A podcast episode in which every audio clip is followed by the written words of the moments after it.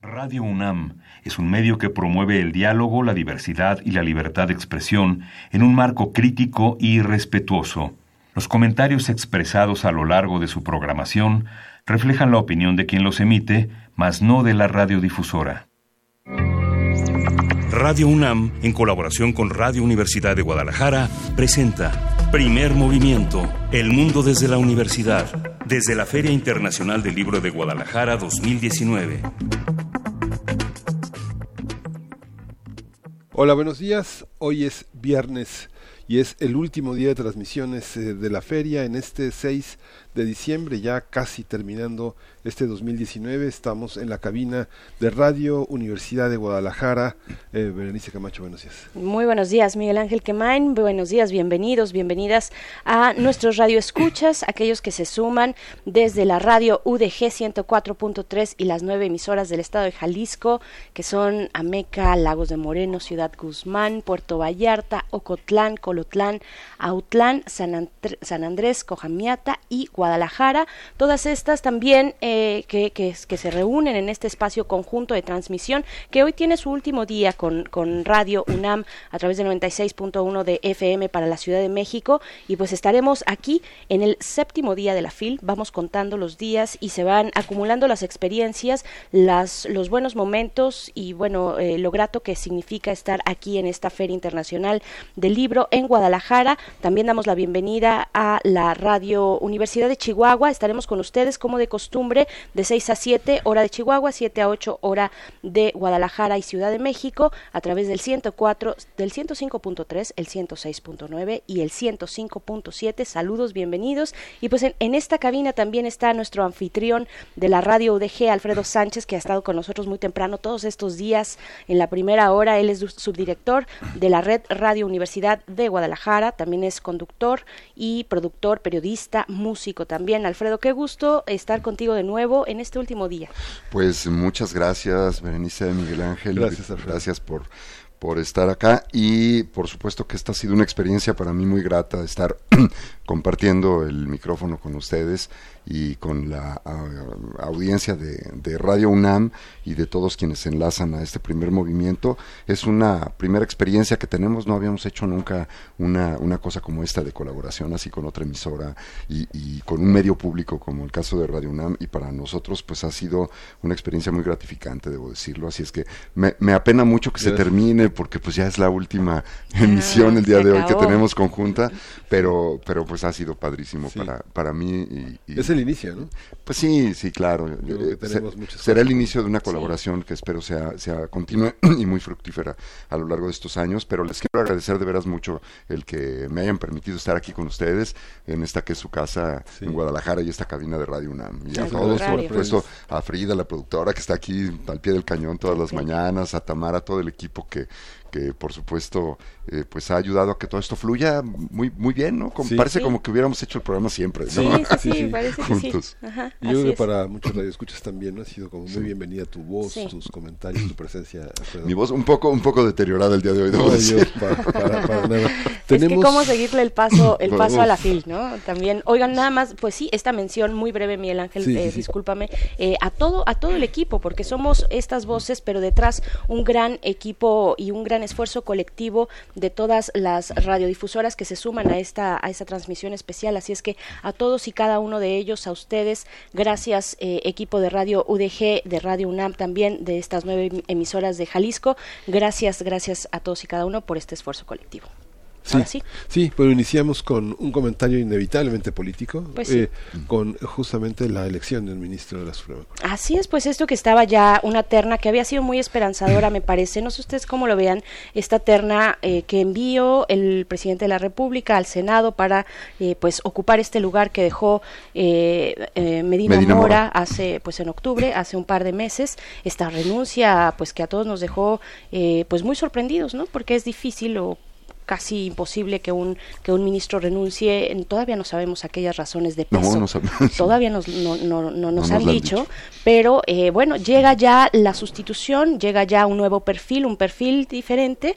Era una terna, yo creo que eh, fue esperanzadora por parte, por ejemplo, de la sociedad civil, pues había muchos votos dirigidos hacia eh, Magaloni, ¿no? Era por ahí por donde estaba, se inclinaba, digamos, la preferencia de la sociedad civil especializada, una sociedad civil pues que ha trabajado por derechos humanos, muy diversa, lo sabemos, eh, pero ahí estaba el perfil de Ana Laura Magaloni, eh, que era como la, pues esta, esta favorita de, de, este sector de la población importante, cercano y pendiente también siempre a las decisiones de la Corte, pero bueno, la, el Senado de la República decide, decide eh, pues designar ya para ocupar este cargo de ministra de Suprema Corte de Justicia a Margarita Ríos Farjat, que sabemos, bueno, está, estuvo eh, en, haciendo un trabajo yo creo que muy interesante en el SAT y hay que ver eh, cómo, cómo se está pensando también ese perfil, un perfil, digamos, más técnico que tiene conocimientos de cuestiones eh, financieras, hacendarias, económicas eh, para pues cómo se va a reflejar ese trabajo y ese perfil en el conjunto de la Suprema Corte de Justicia, ¿no? Me parece que es interesante, claro, pues mucha sorpresa para algunos porque eh, se, quería desde algunos sectores pues que se reforzara el carácter eh, pro derechos humanos, digamos, ¿no? Que podía tener un personaje como Ana Laura Magaloni, pero bueno, esta es la decisión y, y, pues bueno, ahí estaremos observando cómo se configura políticamente y también en su actuar cotidiano la Suprema Corte de Justicia con este nuevo perfil, una tercera mujer que ya se integra a, a los 11 lugares que componen la Suprema Corte de Justicia. Sí, justamente. Y la feria, eh, en, este, en este marco, eh, la participación del de, Instituto de Investigaciones Jurídicas de la UNAM, las publicaciones de la, la, la, parte de investigación jurídica de la UDG, de muchas universidades, pues es muy interesante para entender lo que significan todos estos procesos. Fíjate que bueno, hay muchas actividades, eh, algunas que ya, ya pasaron, una de ellas es la presencia de Cabaret Voltaire, como había mencionado, tiene dos editores, Miguel Lázaro García y José Miguel Pomares, dos españoles que han editado al mundo francófono de una manera verdaderamente extraordinaria, ya cumplieron 14 años eh, eh, de editores y bueno, llegan a México con una, eh, por primera vez en la Feria del Libro de Guadalajara, con un menú muy, muy interesante. Ellos han eh, editado a René Daumal, a Jean-Baptiste Delamo, a René Crevel, a Mohamed Chukri, a Lord Charpentel, a Chayid Bujedra, a Felicidad Blanc, eh, es, eh, pero llegan con una con una serie de novedades muy interesantes. Una de ellas es Leila Slimani, que estuvo el miércoles en la feria. Es uno de los super bestsellers europeos en este momento. Ha sido arrasado como con una, una gran cantidad de, traducciones y con una novela que eh, publicó en 2014 en francés que se llama El Jardín del Logro, que es una novela sobre la adicción eh, sexual femenina. Es, un, es una novela que continúa como toda esta indagación eh, francesa que eh, Millet eh, eh, abrió con esta, esta visión, esta directora de la revista Art Magazine, que es una de las mujeres que ha hablado de su propia vida sexual en, en, un significado altamente metafórico para la cultura francesa con el diario de Catherine M pero llega eh, Leila Slimani, que bueno, hay que leer, ganó Canción Dulce en 2016 el premio Goncourt, es una ensayista también, ha traído un ensayo que se llama Sexo y Mentiras, que también ha sido muy polémico, hace falta buscarla en la prensa y en los medios de comunicación franceses para ver qué clase de potencia literaria es. Oye, Miguel Ángel, es, es de estas personalidades que vienen a la feria y que a pesar de, de, de la, la gran importancia y fama que tienen en Europa, pues aquí como que no tuvieron el, o por lo menos la difusión eh, que merecían, ¿no? Sí. Eh, que, que habría sido, sido bueno que hubiera más, más difusión respecto de ella y de su obra para que más gente se pudiera acercar a su, a su trabajo, porque me, me comentabas que sus obras están eh, ya traducidas español. al español. ¿no? Sí, sí, en Cabaret Voltaire. Sí. Y este domingo tenemos una presentación, una, una, se entrega el premio de periodismo cultural Fernando Benítez uh -huh. a Adriana Malvido. Sí, fíjate, tuve oportunidad de conversar con, con Adriana Malvido. Como saben ustedes, el premio Fernando Benítez es un premio tradicional que se entrega cada año en el cierre de la, de la feria y que tiene como objetivo reconocer precisamente esta área del periodismo que a últimas fechas ha estado un poco eh, maltratada, me atrevo a decir, por, por los medios eh, en general, particularmente por la prensa. ¿no? Cada vez hay menos páginas dedicadas al tema de la cultura, cada vez los espacios se han reducido y, y, por supuesto, también el trabajo para los reporteros y para los periodistas que se dedican a esta área. ¿no? Este fue uno, de los temas que tuve oportunidad de platicar con Adriana, quien compartía conmigo esta, esta visión del mal momento que, que pasa, no necesariamente el periodismo cultural, sino, sino la forma como es tratado en los medios, ¿no? el, el poco interés o el escaso interés que le han dado en los últimos tiempos a, esto que ha sido muy importante y que es un premio que han ganado aquí en, en, la FIL pues eh, todas las luminarias de, esta área del periodismo, empezando por Fernando Benítez, que es el que le dio nombre al premio originalmente, pero bueno, Carlos Monsiváis, José Emilio Pacheco, Elena Poniatowska y muchísimos otros que, que han ganado eh, este reconocimiento. Ahora se le otorga este año a Adriana Malvido, que es eh, pues una periodista con una trayectoria muy larga de 40 años, ella fue, bueno, empezó muy joven en el legendario Uno más Uno, ¿se acuerdan ustedes en la página cultural? Que dice que empezó desde, desde abajo, ¿no? Y poco a poco fue, fue escalando. Y, pues bueno, en fin, eh, tuve oportunidad, como les dije, de, conversar con ella y aquí tenemos unos fragmentos de esta conversación. Está presentando una situación nueva que no conocíamos y muy preocupante, porque hay un desprecio al periodismo independiente, hay un desprecio a las organizaciones de la sociedad civil, y entonces tenemos que defender, y, pero no con, no con las garras ni con ni con la agresividad que uno ve, yo creo, en las redes, sino con nuestro trabajo, con nuestro punto de vista crítico, haciendo un lado el miedo, bueno, pues esto es algo de lo que decía Adriana con relación a cómo ve la situación actual con el gobierno eh, el, gobierno actual de, la nueva presidencia que está cumpliendo un año. La entrevista la hice justo un día antes de que, de que se cumpliera un año de, la presidencia de Andrés Manuel López Obrador y ella mencionaba ahí un poco sus preocupaciones respecto de, algunos temas que están relacionados con el periodismo en general. Y después eh, aquí nos platica un poco acerca del premio, de con, cuál es su sentir respecto de este premio Fernando Benítez, que por cierto va a recibir el próximo domingo eh, a las seis de la tarde en la ceremonia de, clausura de la Feria Internacional del Libro. El hecho de que exista este premio es un reconocimiento a aquello que nos humaniza, ¿no? Y que es lo propio del periodismo cultural, que es la imaginación, la creatividad, la palabra, un reconocimiento a la necesidad de, de, la reflexión y del diálogo en medio de tanto ruido. Entonces, para mí es un gran abrazo y es como, yo digo, la construcción de un, de un nosotros en medio de, de tanto yo. Bueno, pues ahí está Adriana Malvido, la reconocida este año del Premio Fernando Benítez en la Feria Internacional del Libro. Les recuerdo el domingo a las seis de la tarde será eh, pues esta esta entrega del reconocimiento a Adriana junto con pues es no es propiamente la clausura de la feria, pero es, es un acto como no oficial, digamos, donde ya se dan por terminadas las actividades eh, principales de la, de la feria y pues es el cierre el domingo, ¿no? Claro, por supuesto, ese último momento que congrega también a muchas personas, hay expectativa al respecto y pues bueno, gracias eh, por, por esta conversación. Vamos eh, a los bueno a lo siguiente el día de hoy también tendremos muchos contenidos.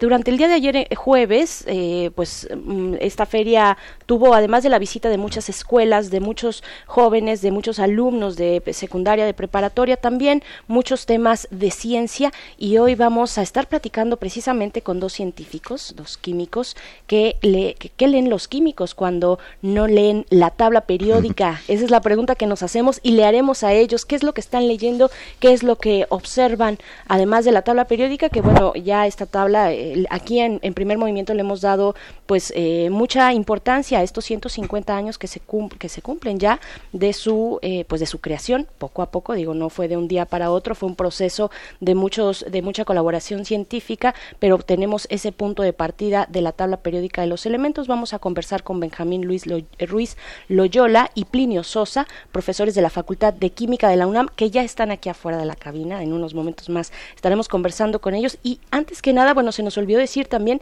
que todos los viernes en primer movimiento tenemos radioteatro y hoy no será la excepción. Tendremos radioteatro eh, hacia el final de esta hora. Tenemos complacencias musicales también ya muy formaditas acá y van a estar sonando y después también para nuestra siguiente, nuestra siguiente hora que nos espera. Tenemos la vida y la obra de Victoriano Salado Álvarez. Vamos a conversar con el doctor Alejandro Chutera, quien es académico del Instituto de Investigaciones Filológicas y coordina un grupo de investigación en torno al rescate y la edición de la obra de Salado Álvarez.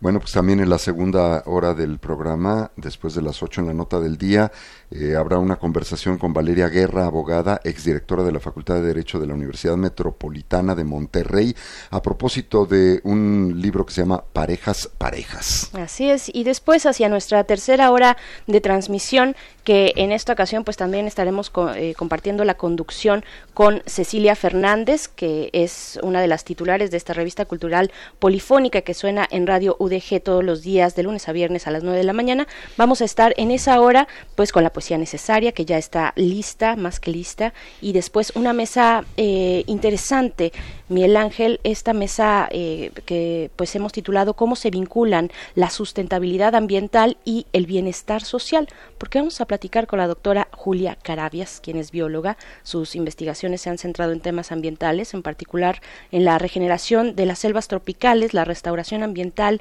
el manejo de recursos naturales, ecología y sistemas productivos, y es que es miembro del Colegio Nacional desde el 27 de agosto del año pasado, el 2018. Julia Carabias, que es un signo mayor de, de, todas estas disciplinas ambientales, ¿no? Sí, como todos los días estará el reporte, la conversación con Virginia Sánchez, que es reportera de Radio UNAM, quien no ha parado de caminar eh, por la feria, hay que detenerla al punto de las nueve de la noche para que no siga adelante entre los estados nos, contará qué hizo. Yo no sé si ayer alguien la detuvo, es probable que siga ahorita por los pasillos y que nos la encontremos por allá, Vicky Sánchez. Pero bueno, vamos a ir con música. Le queremos, queremos hacer una mención especial también a nuestra querida Mayra Elizondo, que hoy es su cumpleaños.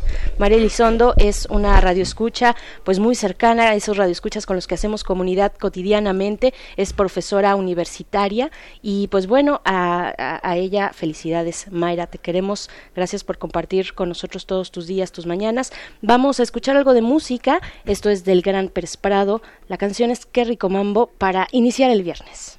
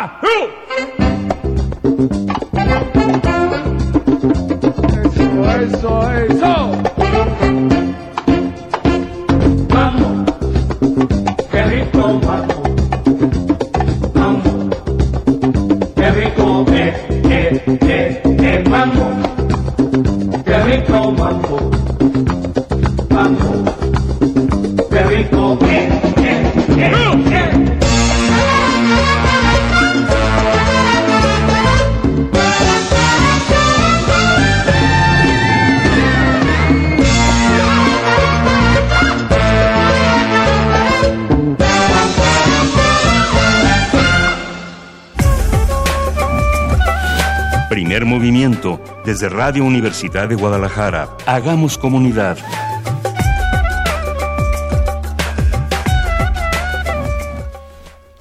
La química tiene presencia en la Feria Internacional del Libro de Guadalajara. A las 9.30 de la mañana del día de hoy, viernes, se realizará la charla Elementos Químicos en Riesgo de Desaparecer a cargo de Benjamín Ruiz Loyola y Raimundo Sea. La cita es a las 9.30 en el Salón 4, planta baja de la Expo Guadalajara.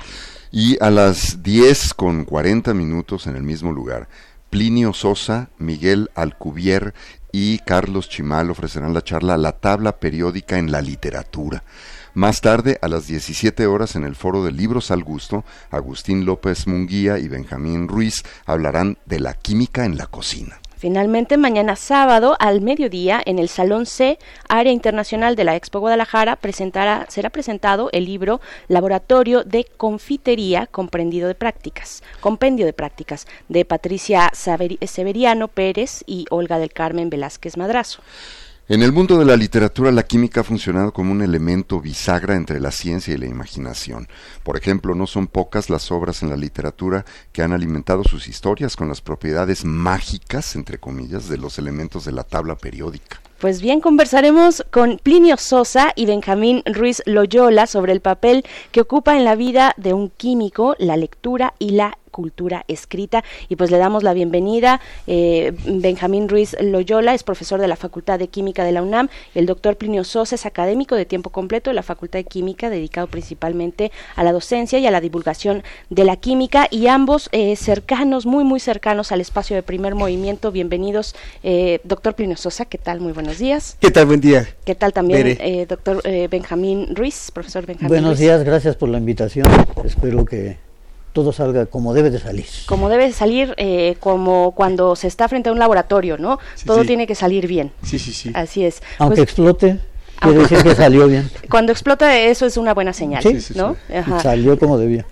no, pues y, aquí pues le han dedicado también la FIL, pues un espacio importante a la química. Vemos por ahí en algún lugar entre este límite entre la parte eh, internacional y nacional una tabla periódica de los elementos, ¿no? También vemos pues cómo se aborda desde desde la literatura los elementos. El día de ayer hubo una charla sobre los venenos en la literatura, ¿no? Que ya las semana pasada platicábamos, eh, doctor Plinio Sosa, sobre el arsénico, ¿no? ¿Qué decir? ¿Qué otros ¿Qué, otras aristas podemos tener de la química? ¿Dónde, ¿Dónde la podemos encontrar? ¿Hasta dónde promueve nuestra imaginación cotidiana? Doctor Plinio Sosa. Yo, yo, quería decir que este, este asunto de que en la FIL esté muy presente la química es porque estamos de plácemes. Está, Tenemos una cumpleañera, que es la tabla periódica, y está cumpliendo 150 años, ¿no? Entonces, este, pero parte es eso. Pero de lo demás, eh, pues que la química sí es muy importante, porque la química eh, a lo que se dedica es a estudiar aquellos procesos donde se obtienen unas sustancias a partir de otras. Y entonces, ¿qué hacemos los químicos? Fabricar sustancias. Entonces, si volteamos aquí, salvo nosotros, ¿no? Los Homo sapiens que estamos dentro de la cabina, y el aire y los bichitos que están flotando, todo lo demás son materiales hechos por la industria química. Entonces, eh, bueno, pues es ahí de ahí su importancia. Claro, por supuesto. Profesor Benjamín. Eh, yo creo que la química es terriblemente importante y, a nivel a nivel de, literatura ha alimentado, por ejemplo, mucho eh, en las áreas de ciencia ficción, pero también en cómics. Hay, hay compendios de de por lo menos unos 60 elementos que han sido mencionados en diversos momentos de la historia del cómic, que resultan muy, muy interesantes y además importantes. Eh, eh, si hacemos que nuestros alumnos lean esos cómics, pues por lo menos se enteran de que la tabla periódica está en otro lado, aparte de estar pegada en un muro, y que el error de muchos maestros es decirle, y te la aprendes de memoria y mañana te la voy a preguntar al derecho y al derbez. Pues no, no va por ahí, ¿no? O sea, este, entonces, eh, eh, nosotros tenemos que leer mucho para poder eh, encontrar ejemplos que nos sirvan, por ejemplo, desde el punto de vista docente. por supuesto. Oigan, fíjense que yo creo que hay un, lugar común que dice que los científicos en general pues se dedican a lo suyo, leen sus cosas, no, no leen otras otras cosas, por ejemplo, de literatura, de la literatura universal, en fin. Yo creo que es un, que es un error, yo lo he constatado porque tengo yo creo que la persona que conozco en, en, el mundo que más lee y que conoce más de literatura es un científico, es un amigo físico que vive en, en, Estados Unidos y que además, eh, ahorita que, que, hablaban de la tabla periódica, es uno un, personaje que estuvo involucrado en el equipo que capturó por primera vez el Francio mm. eh, en, la, de la tabla periódica. Entonces, digamos, es un, es un físico de, de, gran nivel y es uno de los lectores más apasionados que yo conozco. Entonces, creo que es un lugar común eso de que no leen otras cosas. Ustedes Cómo lo, cómo lo, ven y, ustedes qué leen, qué cosas les interesa leer en, fuera de su ámbito, digamos, estrictamente profesional, estrictamente de la química, por ejemplo. Claro. No, obviamente como en cualquier otro grupo de seres humanos, en cualquier sector de la sociedad, pues hay de todo. Claro. O sea, hay unos que leen, otros que no leen, etcétera. Pero somos iguales a todos los demás. Por ejemplo, este eh, platicando, ¿de qué platicamos? Pues estamos, o sea, la gente está pensando, los, los investigadores jóvenes, pues en que en dónde van a meter a sus hijos, en una escuela particular o una escuela pública, que si, a qué van a hacer en vacaciones, si van a viajar a algún lugar o van a ir a otro lado, eh, cosas totalmente cotidianas y banales como las de todo el mundo, ¿no? Y, pero yo creo que este asunto, lo, en lo que sí creo yo que es diferente es la gente que se dedica a la academia y la gente que se dedica a otras cosas. Entonces en la academia sí prolifera el asunto del gusto por la cultura. Y entonces no es raro encontrarse a alguien que le gusta la música clásica y que es un experto en música clásica y este y, hay otros que lo que les gusta es la literatura, pero la gente sí lee mucho. Sí, después eh, va dejando, ¿no? Con el tiempo, pero muy al principio la gente lee mucho, mucho, mucho, está muy interesada en la, en la música. También este no es raro encontrarse a alguien que toca un instrumento o que canta, ¿sí? O, que baila. Entonces eh, hay, hay un poco de todo. Y de lecturas, yo, yo a mí sí me gusta, me encanta leer. Yo sé, este, para mí yo creo que hay dos placeres, aparte de los comunes y corrientes, que son leer y escribir. Son dos mm. placeres enormes, o sea, dan una satisfacción brutal. Y de leer me gusta mucho sobre todo novela, principalmente novela, cuentos, es lo que más lo que más leo. Ayer por aquí estábamos conversando sobre una encuesta que, que, ya fue publicada, que pronto estará en línea, pero que es una encuesta que Universo de Letras de la UNAM se dio a la tarea de realizar en los estudiantes de bachillerato y de licenciatura sobre sus prácticas de lectura, pero también cómo se vinculan a la escritura, cómo a partir de la lectura es más fácil o se posibilita la oportunidad de que se pueda llegar a la escritura, que es un momento distinto, pero acompañado de las mismas letras, ¿no? De la misma eh, eh, lectura. Yo, yo quiero preguntarles, eh, además de, por supuesto que son seres comunes y corrientes como todos los demás seres mortales, con, múltiples gustos y afinidades y fobias, preguntarles para, para, los temas, digamos, pedagógicos de la enseñanza de la química, eh, nos decían por acá, bueno, nos decía el profesor Benjamín, pues es que hay algunos que pueden llegar a caer en el error de apréndete la tabla eh, periódica de los elementos eh, de memoria, ¿no? Así directamente y sin ningún intermediario. ¿Hay algún tipo de literatura que se utilice en la pedagogía para acercar a los, tal vez a los más jóvenes? Estoy pensando en los chicos de área, de área 2 tal vez, o incluso más jóvenes en el bachillerato, eh, para acercarlos a la química, a lo que ocurre dentro de la química.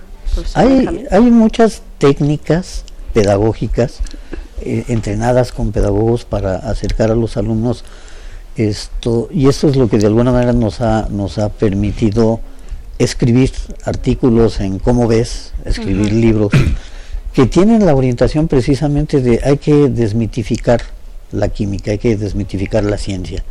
Eh, porque se tiene la creencia de que el científico está 25 escalones arriba de cualquier otro y que los demás mortales tienen que rendirle pleitesía. Y no, para, como dice somos seres comunes y corrientes, a veces más corrientes que comunes, pero este, pero la parte, la parte importante es tenemos que leer para poder decirle a nuestros alumnos que lean. No puedes escribir si no has leído. Tienes que leer y leer mucho para poder escribir.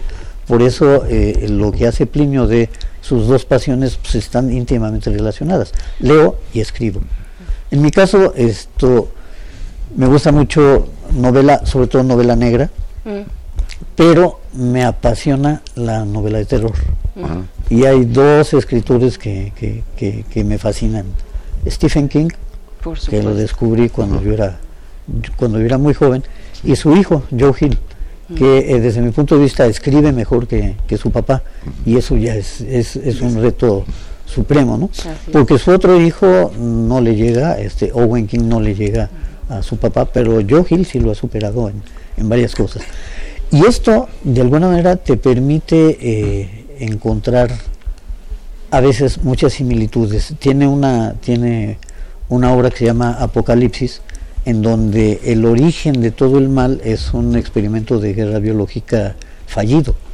Y entonces este, es muy interesante cómo un escritor de terror maneja elementos científicos, ¿no? Entonces es muy, muy, muy, muy bonito. Y yo le pido a, a mis alumnos que lean, les doy cosas más o menos sencillas a leer, porque hay que irlos acostumbrando. Lamentablemente, por ejemplo, en, en, CCH llevan una materia que es taller de lectura y redacción, en donde ni leen ni redactan. Entonces este, tenemos que volverlos a, meter al, al, redil. Y sí les pedimos que lean, que empiecen con cosas sencillas, además orientadas a, lo que tienen que hacer. Por ejemplo, eh, una de las cosas que tratamos de inculcarles es una fuerte ética profesional, un gran sentido de responsabilidad. Y eso lo logras haciéndolos que lean artículos sobre sobre, sobre ética. Pero lejos de, un artículo muy académico, ponlos a leer historias. Entonces algo que ha sido un éxito es ponerlos a leer la historia de Fritz Haber, premio Nobel de Química, que es el padre de la guerra química prácticamente, pero además el dilema ético que vivió a nivel familiar. Porque cuando él empezó con este desarrollo de vamos a utilizar cloro, su esposa Clara que también era química, le dijo, estás loco, eso va contra la humanidad. Y lo que hizo Fritz Haber fue denunciarla ante el gobierno como traidora. Y la respuesta de Clara fue suicidarse. No estoy de acuerdo contigo y como no estoy dispuesta a seguir viviendo contigo, ni a seguir viendo la estupidez que haces. Y entonces ese dilema los ponemos a que lo estudien ellos y se encuentran en un problema serio, pero solamente lo entienden después de haberlo leído. Si no lo leen, este, pues les llega un chisme como si estuviéramos en cualquier programa de televisión dedicado a la farándula. Por supuesto, y es un dilema que, que, podemos encontrar en muchos momentos, no solamente de la literatura, sino de cualquier tipo de entretenimiento en las películas. Hay un momento también en esta película de Superman contra Batman que ocurre algo similar, siempre el manejo, el poder que da la, la, ciencia, ¿no? La manipulación de la ciencia que se pone en estos dilemas éticos. Nada más como paréntesis, eh, porque aquí, yo no venía preparada, profesor Benjamín, pero ahorita que dijo, bueno, me gusta la novela novela negra y me gusta más la novela de terror, pues hay una recomendación de Almadía. Ayer me acercaba por el stand de, Almadía. Mauricio Molina escribe Planetario y es eh, precisamente tiene esos, esos tintes, esos tintes más de terror, pero también de alquimia. Entonces es, es un poco una erudición de elementos interesantes ahí de, que, que se van... Eh, no me lo enseñas porque te lo robo. Ajá, ya, ya, ya vi por ahí, pero aquí está la recomendación. Ya le echó, ya le no preparada, pero... no, bueno, pues aquí eh, el, doctor Benjamín ya, ya, le echó ojo, ya se lo guardó en, el saco. Bueno, Mauricio Molina, Planetario de Almadía. Muy bien. bueno, eh, me llamó la atención lo que, lo que decía en, en torno a, a, estas obras literarias que de repente hacen uso de, de, la ciencia o involucran la ciencia. Me imagino que ustedes como científicos también de repente se, se ven entusiasmados y sorprendidos cuando leen una obra como esta, donde hay ingredientes eh, científicos bien fundamentados, como el caso de lo que comentaba de, Stephen King y de, y de su hijo, que escriben, pero con un conocimiento o con una investigación previa que han hecho muy detallada respecto de, los temas que abordan, ¿no? Eh, y, que seguramente para ustedes pues será como un entusiasmo particular decir, híjole, sí, es, sí, sí hizo la tarea, sí estudió de, de veras sí tiene eh, conocimiento de lo que está hablando, ¿no? Sí sabe de qué habla. Sí sabe de qué habla, ¿no? qué habla, por supuesto. Y también eh, sería interesante eh, saber si hay algunos, por ejemplo, desde la poesía, no solamente desde la prosa, sino la poesía, algunos autores, algunos poemas, algunos títulos que sean relacionados o que ustedes recomienden a, sus a sus alumnos. Es decir, lo que queremos saber es si leen otra cosa para su para su desarrollo, bueno, para su formación profesional, para la formación profesional de los estudiantes, eh, si leen otra cosa además de la tabla periódica, cuáles son esos otros eh, espacios de lectura que desde la química se pueden aprovechar para la enseñanza. Bueno, eh, no exactamente, ¿no? Pero sí en la Facultad de Química tenemos una asignatura que se llama comunicación científica. Mm. Y ahí se trata de leer y de escribir leer y escribir. Y entonces tratamos de darles lecturas de distinto tipo. Entonces sí, de repente puede ser un poema o, puede ser un cuento corto o se les puede pedir a ellos que hagan un, poema. por ejemplo, en época de, muertos, de Día de Muertos, normalmente les pedimos que hagan sus calaveritas. este y, eh, y, entonces ahí el ejercicio de lo que se trata es de leer mucho y de escribir mucho. ¿no? Escribir te ayuda a ordenar las ideas. Entonces, para eso es, ¿no?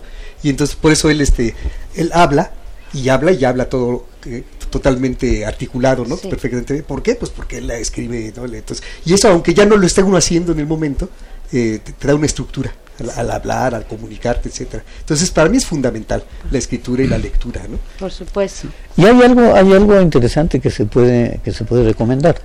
Hay un profesor de la facultad que escribe cuento y que tiene su página con sus cuentos y a veces le decimos a los alumnos busquen la página de Plinio Sosa y lean los cuentos que escribe Plinio para que vean lo que es este, escribir bien. Entonces esto no es porque esté Plinio aquí presente pero es algo que, que, es muy útil para los para los estudiantes. Sobre todo les llama mucho la atención estar tomando clase con alguien que trata de enseñarles a escribir trata de enseñarles a comunicarse y que a su vez se comunica entonces, eh, ah, no es nada más un cuate teórico que viene a repetir un libro, ¿no? Porque no tenemos libro de texto. Tenemos textos que sustituyen al libro de texto. Y esa es la parte, la parte más interesante. Y Plinio, como lo dijo al principio, su pasión es leer y la segunda es escribir.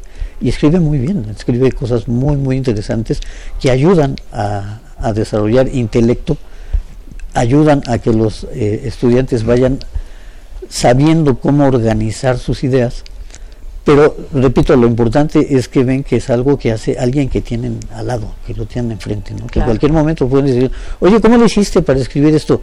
Ah, pues empiezas por la A y se escribe así, y la B se escribe así, y les va diciendo cómo, ¿no? Claro, sí, porque también, también creo que sucede algo o puede ocurrir algo muy parecido cuando nos acercamos a la tabla periódica a leer los elementos, como eh, me, mm, encuentro cierto parecido con los matemáticos, por ejemplo, que están leyendo símbolos, que están leyendo ese tipo de, de, simbología muy abstracta, eh, que, que, bueno, un mortal cualquiera se acerca y pues si, si le fue más o menos bien en la, en la escuela básica, eh, en la educación básica y, media, pues puede llegar a entender algunas cosas, pero, pero no necesariamente. Y ustedes descubren todo un mundo detrás de un símbolo, ¿no? ¿Cómo, cómo es esta, digamos, esta, esta diferencia, ¿no? Cuando se enfrentan a una tabla periódica que, que saben eh, decodificar y, y, y, mezclar y hay todo un mundo ahí en ese papel, eh, pero también cuando las diferencias cuando están frente a un texto un, texto de, prosa no que es que es algo distinto que, que, requiere un ritmo distinto de lectura. O sea son formas de lectura distintas. Todas las disciplinas tienen su propio código su propio lenguaje. Entonces la química pues tiene su lenguaje.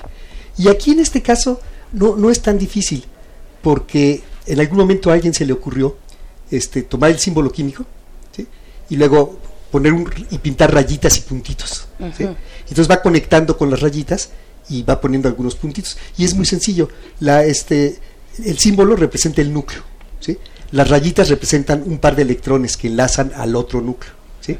Y los puntitos son electrones que están unidos a uno solo de los de los estos. Entonces, ese es el código. Con eso se, se aprende a leer. Eso habría que enseñarlo eh, muy al principio. Digo, si lo enseñamos en secundaria, nos llegarían Mm. muy, muy, muy, muy bien para esto, ¿no?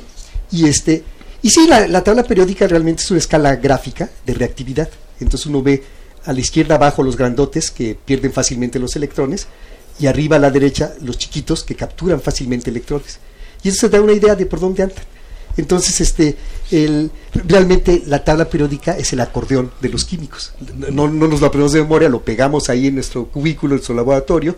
Tenemos alguna duda de cómo va a reaccionar, volteamos. ¿no? Ah. Y vemos, ah, ah, es que este es muy reactivo, ah, es que este es poco reactivo, ah, etcétera. Entonces, esa es la clave del asunto. Oye, ahorita que, que estaban hablando de la tabla periódica de los símbolos y todo, no sé por qué recordé esta serie de televisión tan exitosa y tan popular que seguramente ustedes vieron, que se llama Breaking Bad, que toda, toda la parte visual está hecha a partir de- precisamente de, de- de los símbolos de la, de la tabla Sí. periódica y pues bueno, es un químico además Sí, el no, protagonista, que bueno, eh, eh, ya, ya, ya toma, sabemos la toma historia. el mal camino. Bueno, Toma el mal camino. ¿Ustedes la, cómo- la- cómo? la- la realidad es que, no sé el que diga, pero sí se identifica. Yo sí me identifiqué con él. Ah, O sea, porque está ese asunto de. de- él, él- él era muy hábil para, el- para los experimentos, o sea, era un, ma- un mago, ¿no? O sea, 90% de eficiencia, ¿no? De rendimiento.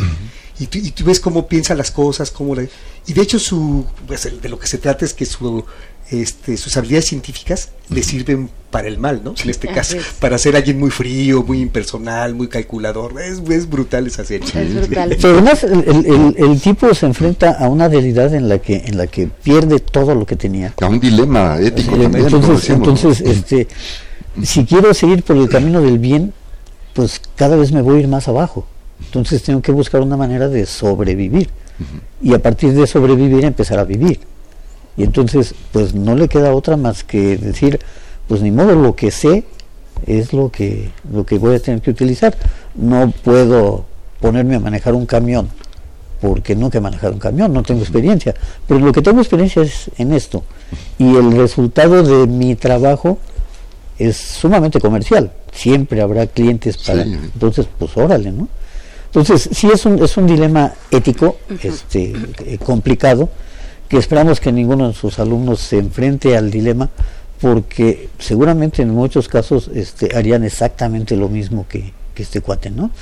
Esto no los pongamos en ese en esa tesitura, en ese en ese eh, supuesto tan complejo. Busquemos la manera de que de que utilicen lo que van aprendiendo para bien y, y simplemente yo a veces pienso que la tabla periódica es algo así como un módem. Mm.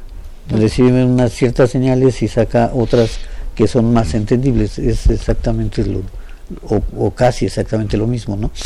Y por eso es importante que los alumnos no se la aprendan de memoria, que los alumnos aprendan a entenderla y a comprenderla. Porque de esa manera, pues es como otra esposa, ¿no? Como otra esposa. Como otra esposa. De- bueno, pues eh, doctor Plinio Sosa, muchas gracias por haber estado acá. Van a estar por aquí en la feria eh, en unos en unos momentos más. ¿no? Sí, en un ratito más. sí. Perfecto. No, gracias a ustedes. por- por- No, Qué gusto estar aquí en la, en la UDG y estar aquí en, la, en Radio UNAM también. Es un gusto para nosotros también, profesor Benjamín Ruiz Loyola. Muchas gracias. Gracias por la invitación. Ya saben, siempre estamos a la, a la orden. Es un placer estar en primer movimiento, aunque sea una hora anticonstitucional. Este, Sí. pero ni modo, hay que a veces este, Hay que apegarse a las necesidades, ¿no? Así es. Pues muchas gracias a los dos. Vamos a ir con algo de música. Pues sí, lo que eh, vamos a ponerles es nada menos que la voz de la maravillosa Ella Fitzgerald que eh, nos canta, pues además un clásico que se llama Dream a Little Dream of Me.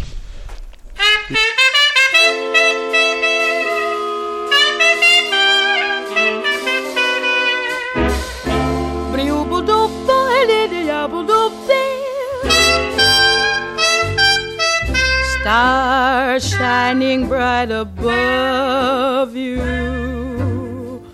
Night breezes seem to whisper, I love you. Birds singing in the sycamore tree. Dream a little dream of me. Say nighty night and kiss me.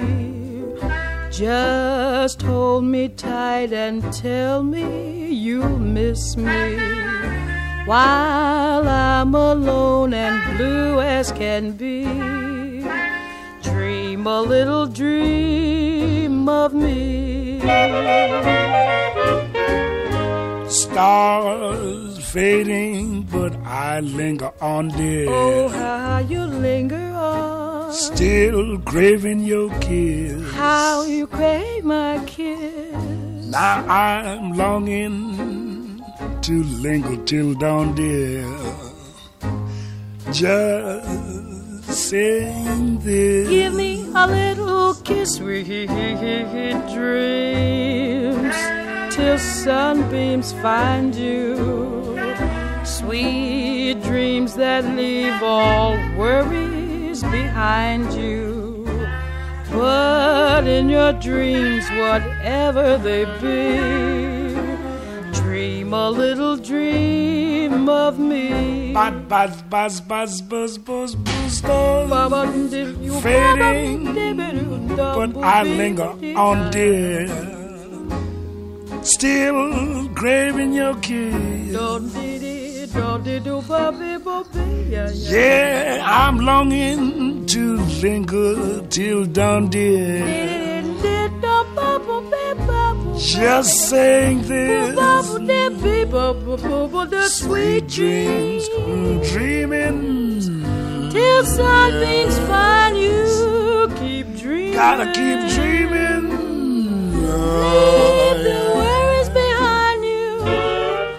But in your dreams, whatever they be, you've gotta make me a promise. Oh, promise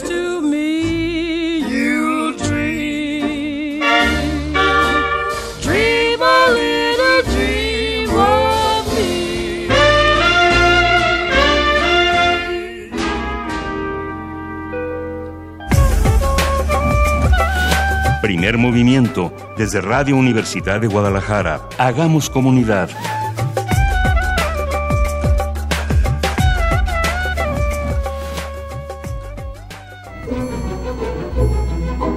Para teatros, los radioteatros de primer movimiento. Bien, estamos de vuelta en esta sección que dedicamos siempre a nuestro radioteatro, un radiocuento, y tenemos un invitado especial. Eh, se trata de Ignacio Casas, quien es escritor y que eh, ahora en esta Feria Internacional del Libro en Guadalajara nos estará compartiendo su título más reciente, que es La esclava de Juana Inés, un eh, título que ha ganado el premio de novela histórica, editado por Grijalbo y El Claustro de Sor Juana. Y pues te damos la bienvenida, Nacho Casas. ¿Cómo estás? Muy buenos días. Estoy muy contento, muy agradecido por estar transmitiendo también por estas frecuencias, al mismo tiempo que por Radio UNAM, que de alguna manera pues es, es casa de todos nosotros. Es casa de todos. Radio ¿Verdad UNAM. que sí? Yo le decía a Ignacio que no sabía, no sabía que tenía ese largo aliento. Lo conozco hace muchos años como un hombre que estudia, un hombre que trabaja durísimo. Yo creo que alguna vez nos vimos en el taller de Hugo Argüelles. Sin lugar a dudas, No, que- por supuesto. Sí. Y Hugo fue fundamental. Tenemos tiempo de que les cuente Sí, algo sí, sí. Sí, sí, sí, rapidísimo. claro. Yo, yo soy discípulo de Hugo Argüelles y un día me dice, Nachito, con su cigarro, para mañana quiero que me traigas un texto que hable de mí. No, Hugo, le dije, porque mira, yo estoy en el teatro, yo soy actor, yo no escribo. Para mañana, no, Hugo, pero me va a salir como mis patitas. Para mañana, Nachito. Se lo llevé. Muy bien. ah, Muy bien. Perfecto. Corte A, después de 10 años de muerto Hugo, voy a una librería educal que está detrás de eh, el Auditorio Nacional, ahí donde estaba la Escuela de Arte Teatral.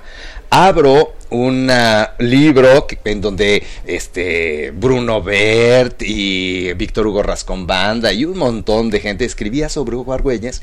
Entonces veo un texto que dice Hugo, mi maestro, Ignacio Casas me caí desmayado, porque Hugo no me había avisado que lo había publicado. Entonces, eso fue lo primero que publiqué. Te hizo, te hizo escritor. Me, me hice, por supuesto, me formó también. Hugo Argüelles, soy, soy factura de mis maestros, de Hugo Argüelles y sobre todo también de José Antonio Alcaraz. Y ahora tenemos este título que es eh, La esclava de Juana Inés, donde por supuesto el claustro de Sor Juana está más que involucrado en esta, en esta historia, en esta edición junto con Grijalbo. Cuéntanos un poco de este, de este título. Bueno, tuve la fortuna de ganar este primer premio de novela histórica con eh, La esclava de Juana Inés, Sor Juana Inés de la Cruz tuvo una esclava que era mulata, que vivió cerca de 10 años en el convento de San Jerónimo y eh, tiene una vida particular. Eh, se embarazó en el convento, eh, salió de San Jerónimo cargando un bebé y me permite, es un personaje que me, da para mucho. Me permite hablar de la esclavitud, me permite hablar de la negritud, me permite recrear eh, los últimos, los, la última mitad del siglo XVII en la Nueva España, eh, me permite hablar de cómo venían los esclavos en estos barcos negreros portugueses que compraban o cazaban en lo que ahora es el Congo, ¿no? Antes era el reino de Congo, Luanda y Matamba, o los reinos, y venían en estos barcos negreros atravesando el Atlántico, que eran una suerte de tumbas esos barcos. Llegaban a lo que era la Villa Rica de la Veracruz y los marcaban con un calimbo como se marca las reses. Y mm, a partir de, de esa, em, esta, todos estos datos históricos, bueno, yo ficcioné, porque las novelas también son una ficción, aunque son una novela histórica, sí tiene muchos datos y recreación, por supuesto, pero em, de esta esclava hay cinco líneas que escribió Octavio Paz en Las Trampas de la Fe, dos artículos que hizo José de la Colina, José de la Colina eh, le decía que Juana de San José, que es el verdadero nombre de este personaje, era como una lágrima en la lluvia, porque se perdió en los siglos. Ni el historiador más micro se interesó en descubrir quién era ella. Y yo pienso que si alguien se duerme y se despierta con nosotros, algo sabe de nosotros y además tiene, tiene vida propia, ¿no? Y entonces, eh, al principio de la novela, ella eh, llega con Sor Juana después de una larga travesía. Eh, nace en Yanga, en el estado, en, todavía existe la ciudad de Yanga, en Veracruz. Eh, la expulsan de allí, hace una travesía por Orizaba, Córdoba, Puebla. llega a la ciudad de México, a la muy noble, leal e imperial ciudad de México, y ve que la ciudad estaba rodeada de agua Está el convento de Culhuacán todavía hasta la fecha, donde había un embarcadero, y estaba el lago de Culhuacán, el lago de Texcoco, eh, había calles de agua, la sequía real se metía hasta lo que ahora es la calle de Roldán, detrás de Palacio Nacional, que es un cochinero, ahí les encargo que lo limpien a la gente que corresponda. Y mm, se asombra cuando ve la Catedral Metropolitana, que solamente tenía una torre en el siglo XVII estaban construyéndola apenas. Y mm, la madre de Sor Juana la compra por 250 pesos oro y se la dona. Entonces ella entra al convento y cuando entra, em, Sor Juana le dice, tienes que aprender a leer. Y ella dice, no, yo para qué quiero, para qué quiero leer, no tiene caso. Y se enoja y se enfurece y es como una chiva loca. Y Sor Juana le dice, por lo menos aprende a escribir las cuatro letras de tu nombre. Y ella, a regañadientes, empieza a escribir, ¿no? La Y, la A, la R y la A, porque yo le doy un nombre que tiene que ver con la negritud. Yara. de Yanga. Eh, ahorita les cuento si quieren por qué se me ocurrió eso. Podríamos escucharte eh, durante mucho tiempo más, pero también queremos escuchar algún extracto que nos quieras leer directamente. Claro, se ya de una vez, ya de una vez. De una vez, vamos, vamos, Bueno, eh, eh, después de esto que, que, les estaba contando, ella finalmente, a regañadientes, aprende a escribir las cuatro letras de su nombre y un poquito más hacia el inicio también de la novela está este capítulo que se llama Asombros. Y ahí les va. Con la calma de una caracola, la madre poeta me mostraba vocablos nuevos, frases, versos, me leía algún poema de los que ella escribe o de los que están en sus libros. De refilón, me enseñaba algún rezo que yo me aprendía nomás como perica, nomás para aguantar a la, para engañar a las monjas y que no estuvieran fastidiando. Llena de asombros, al descubrir aquel mundo de letras y palabras, me dejé modelar por entero. Con tiento y sigilo aprendí a formar frases y hallarle comprensión a lo que significan las palabras. Me entró también la curiosidad y el deseo de leer, de saber más, conocer en los libros los misterios de las cosas y los días. Quise también escribir. Escribir como ella lo hace. Escribir porque al anotar una cosa y la otra siento calma, contento y libertad.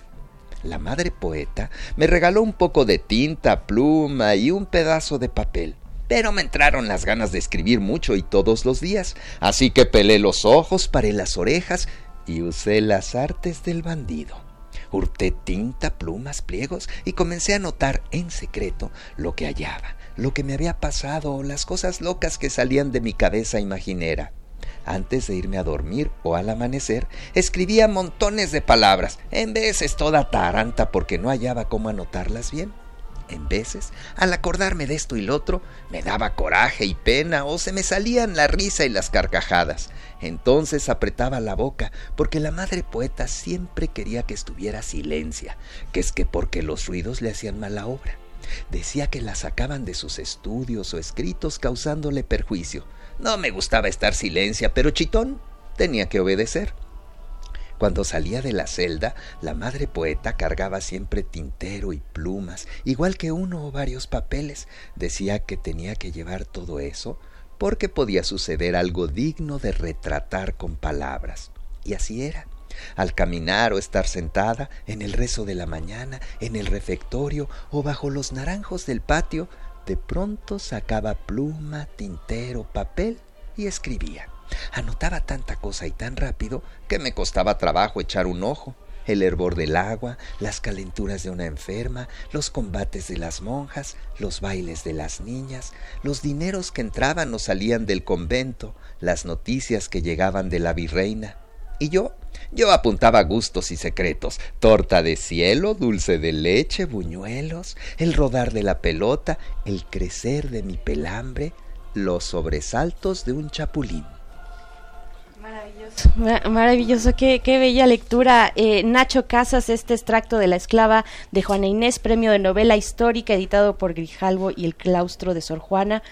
Vuelve cuando quieras, se nos ha acabado el tiempo. Ay, no me digas Me van a odiar, me van a odiar eh, quienes nos escuchan porque todos queremos seguir, seguir eh, atendiendo, pero podemos, podemos encontrar, eh, si se encuentran ustedes en la FIL, podemos eh, acudir y comprar este libro, La esclava de Juana Inés, o también en cualquier librería que ya está disponible. ¿no? En cualquier librería ya está. Perfecto. Pues Nacho, muchísimas gracias. No, por, hombre, muchas por venir. gracias a Vuelve cuando quieras, supongo que aquí, pero a Radio UNAM, por favor. Aquí también, Sí. bienvenidísimo, ¿eh? Cuando- Yo ya Pues por aquí andamos a- feliz en, Guadalajara. y en Muchísimas UNAM gracias. también. Muchísimas gracias. Gracias, Nacho. Gracias. Gracias y felicidades por, por eh, la publicación y por el premio también. Muchas gracias. Nos despedimos de la Radio Universidad de Chihuahua y volvemos en un momento más después del corte aquí en esta transmisión de Radio DG Ah, y Radio sí, UNAM. Alfredo, Alfredo, muchas gracias. sí. Ya, pues ya me voy. Ya. Ya, ya, Se nos acabó el 20, como dicen, pero Sí, bueno, muchas gracias. eh, ojalá por, y sigamos. por haberme tenido aquí en primer movimiento, les agradezco muchísimo y pues esta colaboración no la despedimos porque No, va a continuar. sí, seguro. Así es, que siga. Gracias, Vamos gracias. Miguel. Muchas gracias, Alfredo. Vamos al corte. Encuentra la música de primer movimiento día a día en el Spotify de Radio UNAM y agréganos a tus favoritos.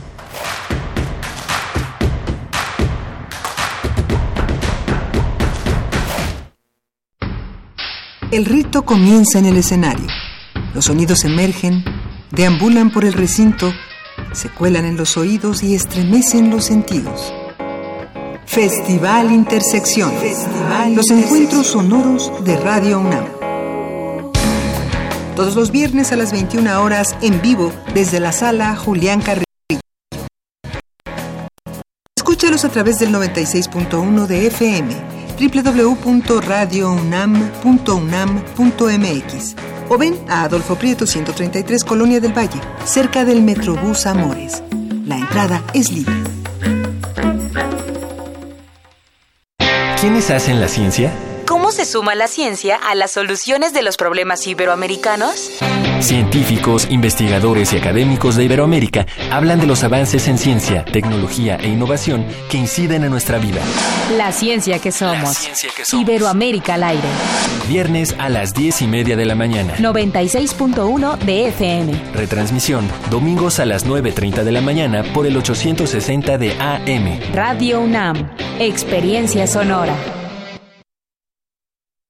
Mi INE está hecha de participación. Somos millones de personas quienes todos los días cuidamos la democracia. Está hecha de nuestra responsabilidad. Todas y todos hemos construido un padrón electoral más confiable. Mi INE está hecha de seguridad. Mis datos están protegidos y solo yo decido con quién los comparto. Si cambiaste de domicilio, avísale al INE y ayuda a mantener actualizado el padrón electoral. Mi INE es lo que soy. Yo me identifico con la democracia. Contamos todas, contamos todos.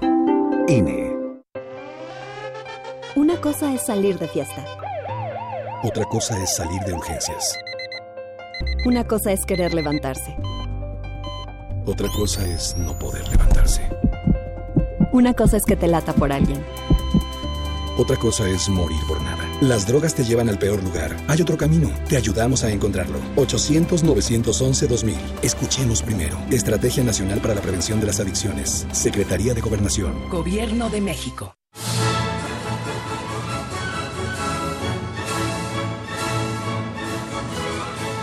Escuchar una partitura de quien la escribió es un regalo. Es una oportunidad para entender las piezas desde su concepción. Los compositores interpretan. Un programa de Juan Elguera para contactar con los creadores de la música clásica.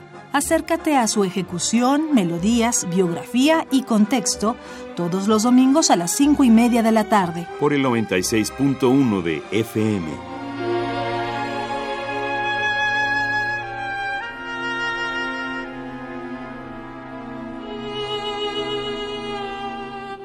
Radio UNAM. Experiencia sonora.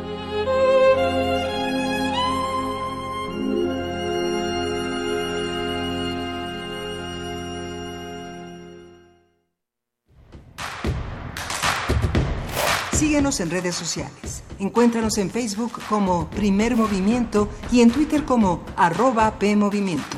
Hagamos comunidad.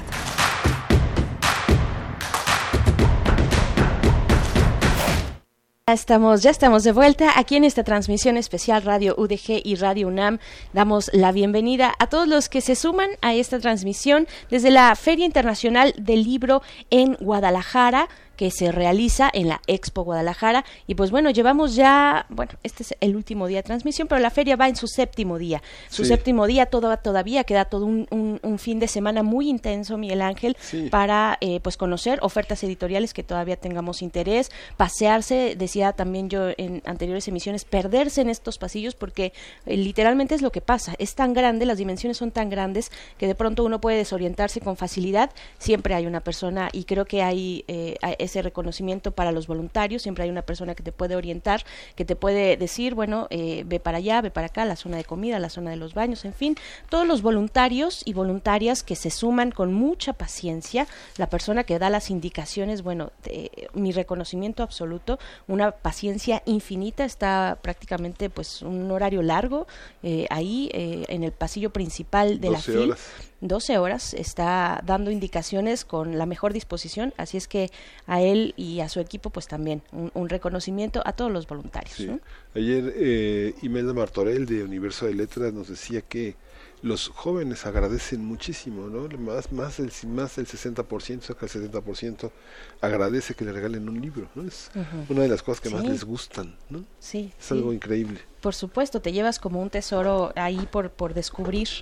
Eh, y pues y pues sí, bueno, antes, antes de empezar damos también la bienvenida a estas nueve emisoras que nos comparten su espacio, nueve emisoras del estado de Jalisco que abren su frecuencia eh, radioeléctrica para que nosotros podamos llevar hasta su público, hasta sus radioescuchas, pues lo que está ocurriendo en esta FIL Guadalajara. Mandamos un saludo a Ameca, Lagos de Moreno, Ciudad Guzmán, Puerto Vallarta, Ocotlán, Colotlán, Autlán, San Andrés, Cojamiata y Guadalajara, así también a quienes se unen a esta transmisión desde la radio Nicolaita en el 104.3 en Morelia por parte de la Universidad Michoacana de San Nicolás de Hidalgo. Bueno, pues ahora sí estamos con todo y por todos lados, eh, escuchándonos y eh, pues llevando hasta ustedes pues las letras, todo lo que se eh, conjuga en torno a los libros en esta FIL Guadalajara. Sí, ayer conversábamos con Andrés García Valencia sobre las novedades en la Universidad Veracruzana y justamente hoy a las una, a la una de la tarde en el Salón A del Área Internacional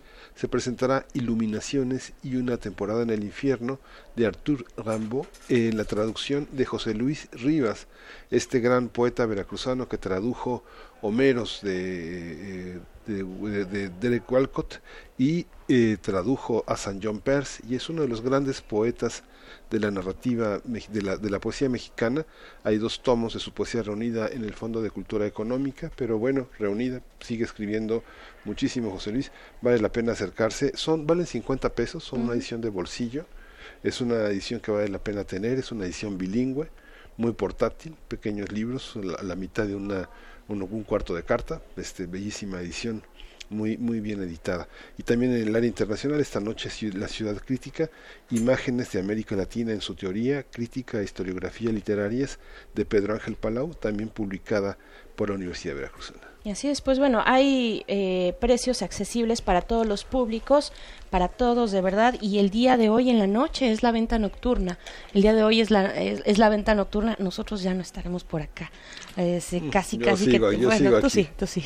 Pero nosotros me refiero al equipo de primer movimiento, pues no, hoy nos regresamos a la Ciudad de México, pero de verdad con... Ya llevamos un buen cargamento, ya les iremos compartiendo la próxima eh, semana. Yo creo que a manera de ecos de la FIL desde primer movimiento, seguro las referencias tendrán que ir y venir durante la próxima semana de esos títulos que podemos pudimos conseguir, de esas experiencias también que eh, pues estaremos atesorando durante mucho tiempo más. Y pues bueno, para esta hora, para la, hora que inicia Miguel Ángel, estaremos conversando acerca de la vida y obra de Victoriano Salado Álvarez. Vamos a conversar con el doctor Alejandro Chutera, quien es académico del Instituto de Investigaciones Filológicas, coordina un grupo de investigación en torno al rescate y la edición de la obra de Salado Álvarez, eh, pues este, ¿qué podemos decir? Historiador, eh, eh, periodista, eh, también en, su momento, sin mal no me falla la memoria, em, em, embajador, ¿no? Eh, tuvo, tuvo cargos políticos importantes también, ¿no?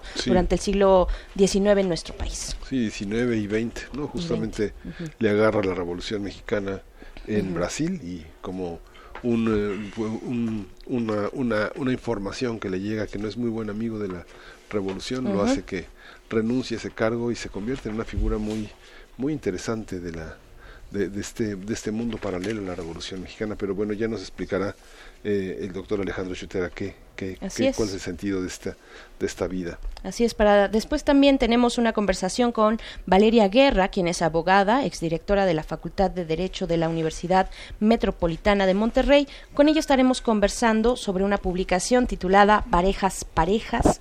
Es un acercamiento a la cuestión del poder y el género en las parejas eh, cómo se convive con una mujer eh, que, ha acumulado ciertos logros profesionales, pues bueno, vamos a conversarlo con Valeria Guerras, pero bueno, ahí están también nuestras redes sociales, arroba P Movimiento en Twitter, Primer Movimiento UNAM en Facebook, y tú que tienes, porque yo las tengo a mi espalda, nos puedes compartir la radio, las de Radio UDG. La Radio UDG en Facebook y Radio UDG en Twitter.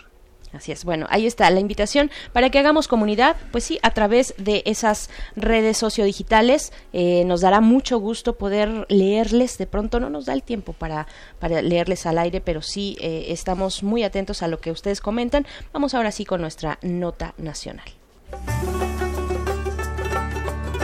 Feria Internacional del Libro de Guadalajara 2019. Que nuestras vidas sean libros abiertos.